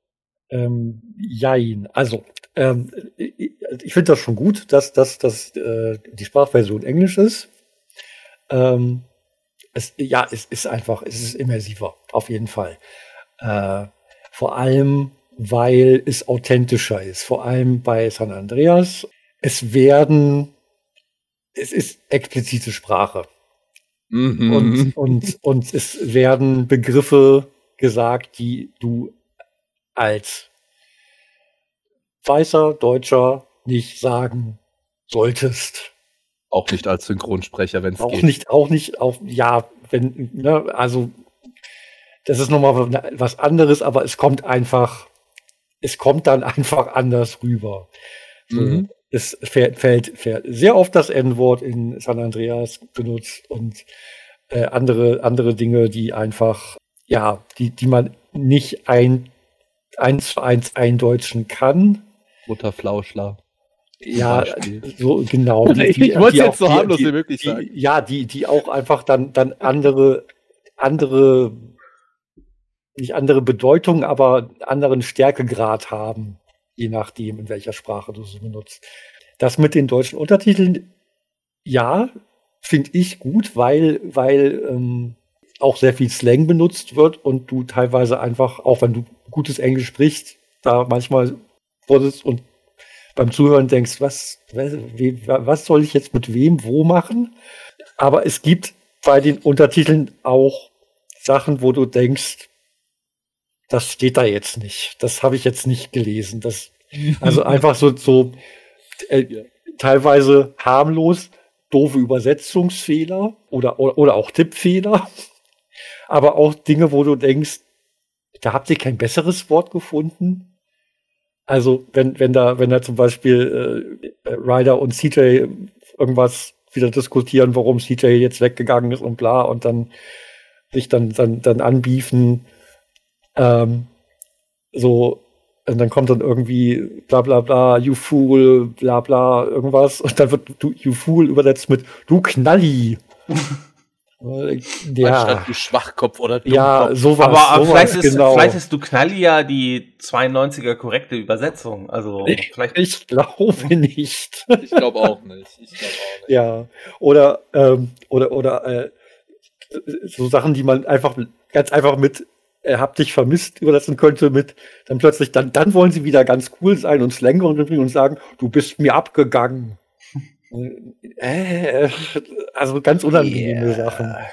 Und das Schönste finde ich immer noch, also der gibt, gibt viele Beispiele, aber es gibt eine Mission, da soll man eine Soundanlage stehlen. ähm, oh, ja. Und dann steht in der, in der, in der, in der, in der Missionsbeschreibung, geht zu, geht zu der DJ-Frau. Ich dann denke, geht zum DJ? Vielleicht. DJen oder ich weiß es nicht. Oder die, der Frau beim Van oder ich weiß irgendwas, aber DJ-Frau. Ja, klar, ganz normales Wort. ja, aber ja, nein, aber, aber meistens, meistens ist es gut gemacht und man, es geht ja darum, dass man versteht, was, was in der Handlung passiert und so. Aber es, ja. Mhm. Aber es gibt eben auch so ein paar, paar Sachen, wo du denkst, oh Gott, ist das jetzt peinlich und ah, hör auf. Und manche Sachen sind aber auch einfach nur witzig. Einfach, weil, weil sie so schlecht übersetzt sind oder so seltsam. Also ich bin da äh, sehr, sehr, sehr ähnlicher Meinung. Ich persönlich habe vor langem schon festgestellt, dass ich und Englisch, wir sind gute Freunde. Und wir sind beste Freunde, wenn um, es um Englisch hören geht. Ich liebe es, Englisch zu hören. Ich verstehe Englisch normalerweise, wenn es jetzt nicht gerade um irgendwie Slang oder so geht, problemlos. Lesen Englisch allerdings bin ich als mal wegen meinem ADHS nicht so gut mit. Weswegen ich es tatsächlich auch sehr immersiv finde und mag, Spiele auf Englisch zu hören und aber auf Deutsch zu lesen. Bildschirmtexte generell, aber auch Untertitel auf Deutsch zu haben. Weil wenn jetzt mal irgendein Slang-Scheiß kommt oder irgendein Charakter hardcore nuschelt, weil der Charakter ist halt irgendwie zugedröhnt oder was auch immer, dann ist es gut, mal sich kurz in die Untertitel flüchten zu können und so, was hat der jetzt gesagt? Ah, so, ach so, okay, cool. Und dann passt es. Das ist zum Beispiel auch derselbe Effekt, den ich nebenbei bemerkt immer bei den Resident Evil Spielen habe, die ja mittlerweile seit dem siebten Teil zum Beispiel auch mit deutscher Vertonung rausgebracht werden, was vorm siebten Teil ja nie der Fall war. Die waren ja immer von Anno Tobak damals bis Resident Evil 6 waren die auf Englisch mit deutschen Texten und deutschen Untertiteln. Und ich habe einmal Resident Evil 7 auf Deutsch versucht, habe gesagt, äh, nein, tschüss. Hab's wieder auf Englisch umgestellt und bei jedem Resident Evil, der danach rauskam, wieder auf Englisch gestellt und deutsche Text und Untertitel. Und wenn jetzt GTA 6 mit denselben Funktionen rauskommen würde, ich würde mit 99%iger Wahrscheinlichkeit auf Englisch schalten und die Texte deutsch machen. Weil das ist einfach am natürlichsten, sage ich mal. Und ich mag das sehr gerne. Es halt dann ist es in, in, in, Berlin oder, oder Wien oder so. Ja, aber, aber. Ja, natürlich. Wenn es in einem deutschsprachigen Land spielt, dann will ich auch Deutsch hören. Okay, das, da können wir uns drauf einigen. Aber wer es GTA Manchester, glaubt mir, wir wollen alle zwar dann die englische Sprachausgabe, aber definitiv deutsche Untertitel haben. Ja. Yeah. Und außerdem würde es sich dann weniger. Ist jetzt in San Andreas noch nicht so oft vorgekommen, aber ist schon ein paar Mal vorgekommen. War dann im Vierer und Fünfer häufiger es würde dich nicht so, sag ich mal, off guard erwischen, wenn du dann tatsächlich mal einen NPC Deutsch sprechen hörst. Was ja in Rockstar Games seit San Andreas immer mal wieder so eingestreut wird. Hat man auch in Red Dead Redemption 2 gehabt und auch in 1 und in GTA 4 und 5 und San Andreas, dass du so immer mal wieder so ein oder zwei, drei Charaktere hast, die ganz plötzlich stumpf auf Deutsch sprechen. Und wenn das ganze Spiel schon in Deutsch wäre, würde das überhaupt nicht auffallen und dann wäre das so ein ganz kleines süßes Detail, und ich bin ein Sucker für Details, äh, was einfach verloren gehen würde, was du niemals erfahren und erleben könntest. Und so erlebst du es. Und das finde ich schön. Gut, und dann kommen wir jetzt mal eben noch mal zum kleinen Aufregerthema. Und zwar, Storm, ich habe von dir gehört, du findest die Definitive Edition ist definitiv die beste Version, habe ich gehört, oder? ich geh weg. Ich lang gleich durchs Mikro. nee, äh, also man, oh, ne, man, man nee, kann das ja ruhig sagen, 20, 2021 hat Rockstar, glaube ich, Ende 2021 kam, glaube ich, die Definitive Edition raus, die halt ja. die, also GTA 3, Vice City und San Andreas äh, mitbrachte, die ja eigentlich damals sozusagen das gleiche Spiel, nur jetzt im neuen, an, ich glaube Unreal 4 gewandt war das, ähm, mhm. versprochen hatte und äh, war nicht so wirklich Ach. das Wahre, oder? Nein, absolut nicht. Ich würde jedem Menschen empfehlen, die Definitive Edition wirklich nur dann zu erwerben, wenn ihr sie richtig rotzenbillig irgendwo bekommen könnt, weil die steht ja für, stand ja die ganze Zeit, weiß gerade aktuell nicht, aber sie stand die ganze Zeit für Vollpreis 60 Euro da. Never, Leute, bitte, gebt das Geld für diesen Schrottschmuh nicht aus. Das ist äh, eine absolute Frechheit, was von Rockstar da abgeliefert wurde. Das ist das spottet jeglicher Beschreibung. Also ich könnte mich stundenlang aufregen über die Defective Edition, wie sie ja in Fankreisen genannt wird. Ähm, ich mach's mal ganz kurz, so kurz wie ich kann. Die Defective Edition ist erstens mal nicht auf der PS2 Originalversion äh, entwickelt worden als Grundlage und auch nicht auf der PC-Version, sondern auf der Mobile-Version. Die Mobile-Version hatte ihre ganz eigenen Bugs ursprünglich schon. Die sind alle in der Defective Edition enthalten. Schön, äh, damit du auch schön nostalgisch bist, wenn du früher an deinem äh, Smartphone gesessen warst äh, und San Andreas gespielt hast, darfst du heute die ganzen schönen Bugs alle in besserem, schöneren Gewand nochmal erleben. Viele Bugs haben sie noch nicht gefixt und es sind teilweise wenig Game-Breaking-Bugs, sag ich jetzt mal, aber es sind halt atmosphärische und Textur-Bugs.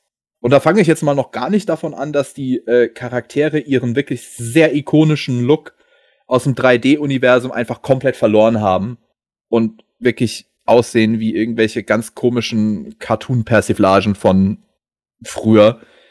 Das ist schon mal was, was mich extrem abgeschreckt hat von vornherein.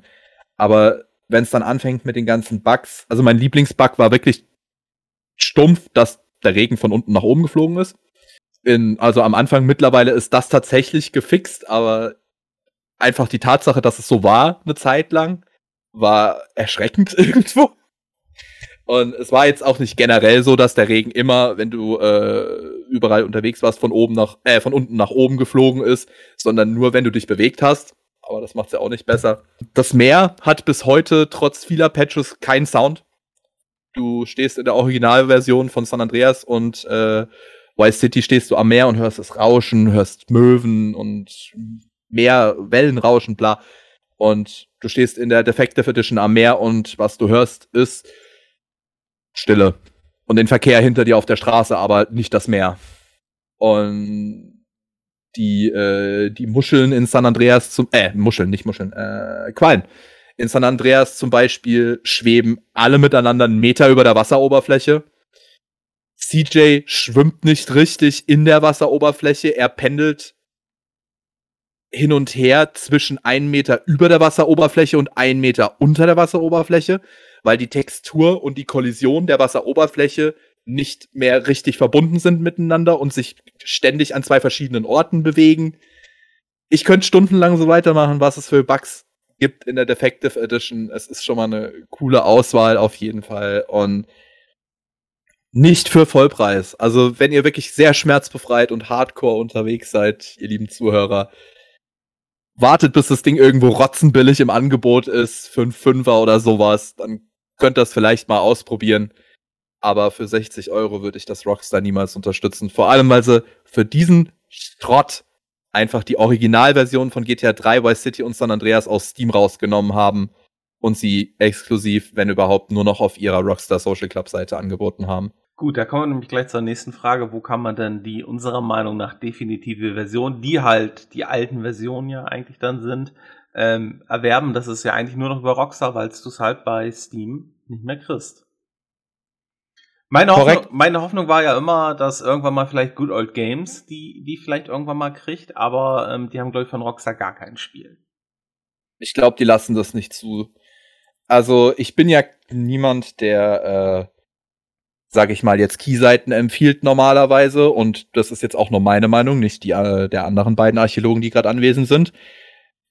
In so einem Fall würde ich unter Umständen tatsächlich mal gucken auf Keyseiten, ob man da noch einen Key findet für eine Steam-Variante von diesen drei GTA-Spielen, der nicht mittlerweile jegliche Preisvorstellungen sprengt, weil die Preise sind tatsächlich auch hochgegangen auf Keyseiten für diese drei GTA-Spiele, wenn es zumindest um Steam-Keys geht. Weil klar, die sind nicht mehr vorhanden, also muss man ja äh, hier ein Geschäft wittern und krass die Preise hochziehen. Ja, ähm, also ja, sonst würde ich halt auch sagen, definitiv die, ähm, die Steam-Version. Also wenn ihr es noch habt bei, bei Steam, sind die alten Versionen auch immer noch. Also drei habe ich jetzt nicht probiert, aber du hast es ja durchgespielt und das war dann ja auch wahrscheinlich ja. die Steam-Variante. Bei City ja, ja. und San Andreas habe ich auch jeweils dort gespielt und zur Not, wie üblich, gibt es das PC Gaming Wiki die haben auch zur Not sonst noch ein paar Patches für die Spiele, ähm, falls ihr irgendwelche komischen speziellen Sachen machen wollt. Falls ihr einen Ultra-Wide-Monitor oder sowas habt, klappt das sonst auch damit. Aber also bei mir hat's in Full HD, wenn ich das, wenn ich einfach Full HD als Auflösung eingestellt habe, haben die Spiele bei mir instant funktioniert. Ich habe jetzt zum Beispiel San Andreas in der Originalversion von 2004 hier noch rumfliegen gehabt und äh, tatsächlich ließ es sich problemlos auf Windows was habe ich denn gerade? Zehn. äh, installieren. Ja. Also. Bei drei habe ich es nicht probiert, aber das kommt vielleicht auch noch. Das habe ich hier auch noch rumstehen. Also alle drei Spiele haben in der Steam-Variante auf jeden Fall, die ja die Ports sind von den Originalvarianten, den Original-CD-Varianten. Die haben alle drei ihre eigenen Probleme, die Steam-Versionen. Manche mehr, manche weniger schwerwiegend, sage ich mal. GTA 3 hat den relativ gut bekannten Bug, dass, wenn du das zum ersten Mal installierst, dass alle Fahrzeuge schwarz sind, im Grunde. Sehr dunkel schwarz sind. Ähm, was sich äh, mit einem relativ einfachen Fix beheben lässt. Der gibt's auch, den gibt's auch auf Steam in den ähm, Community-Seiten. Also, der ist bekannt. Was alle drei miteinander gemein haben, Vice City tatsächlich zu einem nicht so großen Extent, aber die anderen zwei sehr heftig, sind FPS-Probleme, dass äh, man nicht zu wenig FPS hätte, sondern viel zu fucking viele. Äh, vor allem GTA 3 ist da richtig heftig, dass du äh, im Hauptmenü eigentlich irgendwie 2500 bis 3000 FPS hast. und das Spiel mit so einer hohen FPS-Anzahl nicht damit zurechtkommt, wenn du im Hauptmenü irgendwas anklickst, weil äh, das Spiel sozusagen das nicht schnell genug darstellen kann. Es dauert dann zehn Sekunden, bis ins nächste Menü geht. Kannst du tatsächlich mit rein und raus tappen, kannst du das beschleunigen, weil durch das rein und raus tappen die FPS kurz runtergesetzt werden auf null und dann geht das ruckzuck. Aber auch San Andreas hatte FPS-Probleme. Du kannst es nicht über 30 FPS spielen. Manche Sachen, äh, wie zum Beispiel die vorhin schon mal kurz angesprochenen äh, Fahrschulmissionen, werden absolut und buchstäblich impossible, unmöglich zu schaffen, wenn deine FPS höher als 30 gehen. Und das sind teilweise Fahrstuhlprüfungen, die du ohnehin schon mit einem extremst hohen RNG-Faktor verbunden hast, weil du durch die Gegend fliegen musst oder weil die Steuerung einfach scheiße ist oder ja, in dem Fall macht es die FPS dann noch unmöglicher, das überhaupt zu schaffen. Aber bis auf eine Sache, eine einzige Sache in San Andreas gibt es tatsächlich keinerlei Game-Breaking-Sachen, zumindest nicht, dass sie mir jetzt vorgekommen wären oder untergekommen wären. Ähm, in San Andreas gibt es eine Mission, die ist tatsächlich sehr infamous dafür, dass sie theoretisch Game-Breaking ist, weil du die Mission auf moderneren Systemen nicht schaffen kannst. Es ist so, je moderner dein, dein System ist, umso schneller bewegt sich in dieser Mission ein bestimmtes Flugzeug in San Andreas. Und dieses Flugzeug hat hinten eine Klappe offen. Das ist auf deinem Flugfeld in der Wüste. Du sollst mit einem Motorrad hinterher rasen und bevor das Flugzeug abhebt, da hinten reinkommen. Und es ist virtually und basically impossible, dieses verdammte Flugzeug zu erreichen, wenn dein System zu modern ist. Weil das Flugzeug sich, wie gesagt, an der Geschwindigkeit deines eigenen Systems orientiert und dementsprechend schnell ist. Du kannst es also wirklich nicht schaffen. Es ist unmöglich. Und das ist das, was ich unten in den äh, Notizen geschrieben habe. Du musst hier tatsächlich einen Glitch mit einem Glitch bekämpfen. Weil aus irgendeinem Grund dieses Flugzeug, wenn du es zerstörst, es sorgt nicht dafür, dass die Mission fehlschlägt. Warum auch immer. Das heißt, wenn du auf dein Motorrad gesetzt wirst, nachdem die Mission gestartet ist, du musst äh, am besten vorher schon eine Minigun dir besorgt haben, weil die hat super hohe Reichweite, schießt super schnell, macht super viel Schaden. Und mit dieser Minigun kannst du nach dem Missionsstart sofort wieder absteigen vom Motorrad, auf das Flugzeug schießen und es explodieren lassen und dann kannst du in aller Ruhe schön gechillt auf das Wrack zufahren und einfach so hinten reinfahren. Aber auf die normale, eigentlich intendete Art und Weise ist diese Mission auf modernen Systemen wirklich absolut unmöglich zu schaffen. Und das weiß Rockstar und das ist wohl auch ein Bug, der sich wohl auch in die Defective Edition mit rübergezogen hat. Ja, aber es ist auch konsequent, dass es ja. wirklich ein Spielgefühl ist, wie mit der alten Version. Ähm, Aber in der Defective Edition haben sie ihn wenigstens rausgepatcht, wohl anscheinend mittlerweile.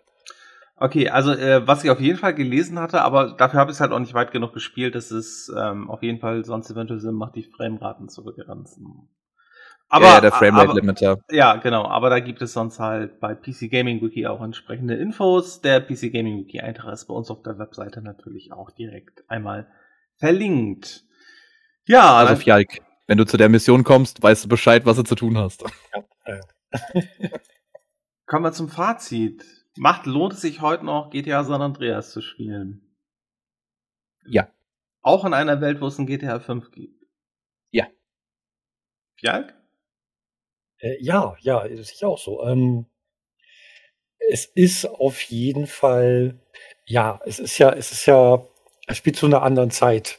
Das, das ist für mich äh, das, das, der Hauptgrund, warum, warum es sich lohnt. So, es spielt in den frühen 90ern und äh, durch, durch diese ganze, durch die Geschichte, durch die Musik, durch die Missionen ist es sehr immersiv und stimmig. Und darum ist es nicht einfach nur eine, ältere Version von, von GTA 5. Und ja, und eben diese ganzen, ja, also wie gesagt, Musik, Story, äh, Anspielungen auf, auf, auf äh, Sachen, die in den 90ern einfach jeder kannte.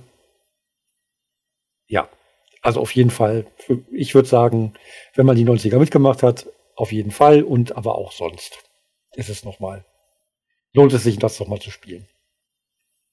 Kann ich zu 100% so zustimmen. Also, wie gesagt, ich bin eh wieder ein bisschen so äh, nicht ganz äh, unbefangen, weil San Andreas ist halt mein Lieblings-GTA. Und ich mag auch GTA 5 sehr, sehr gerne. Und ich mag die Story und ich mag die Dynamik zwischen den drei Hauptcharakteren.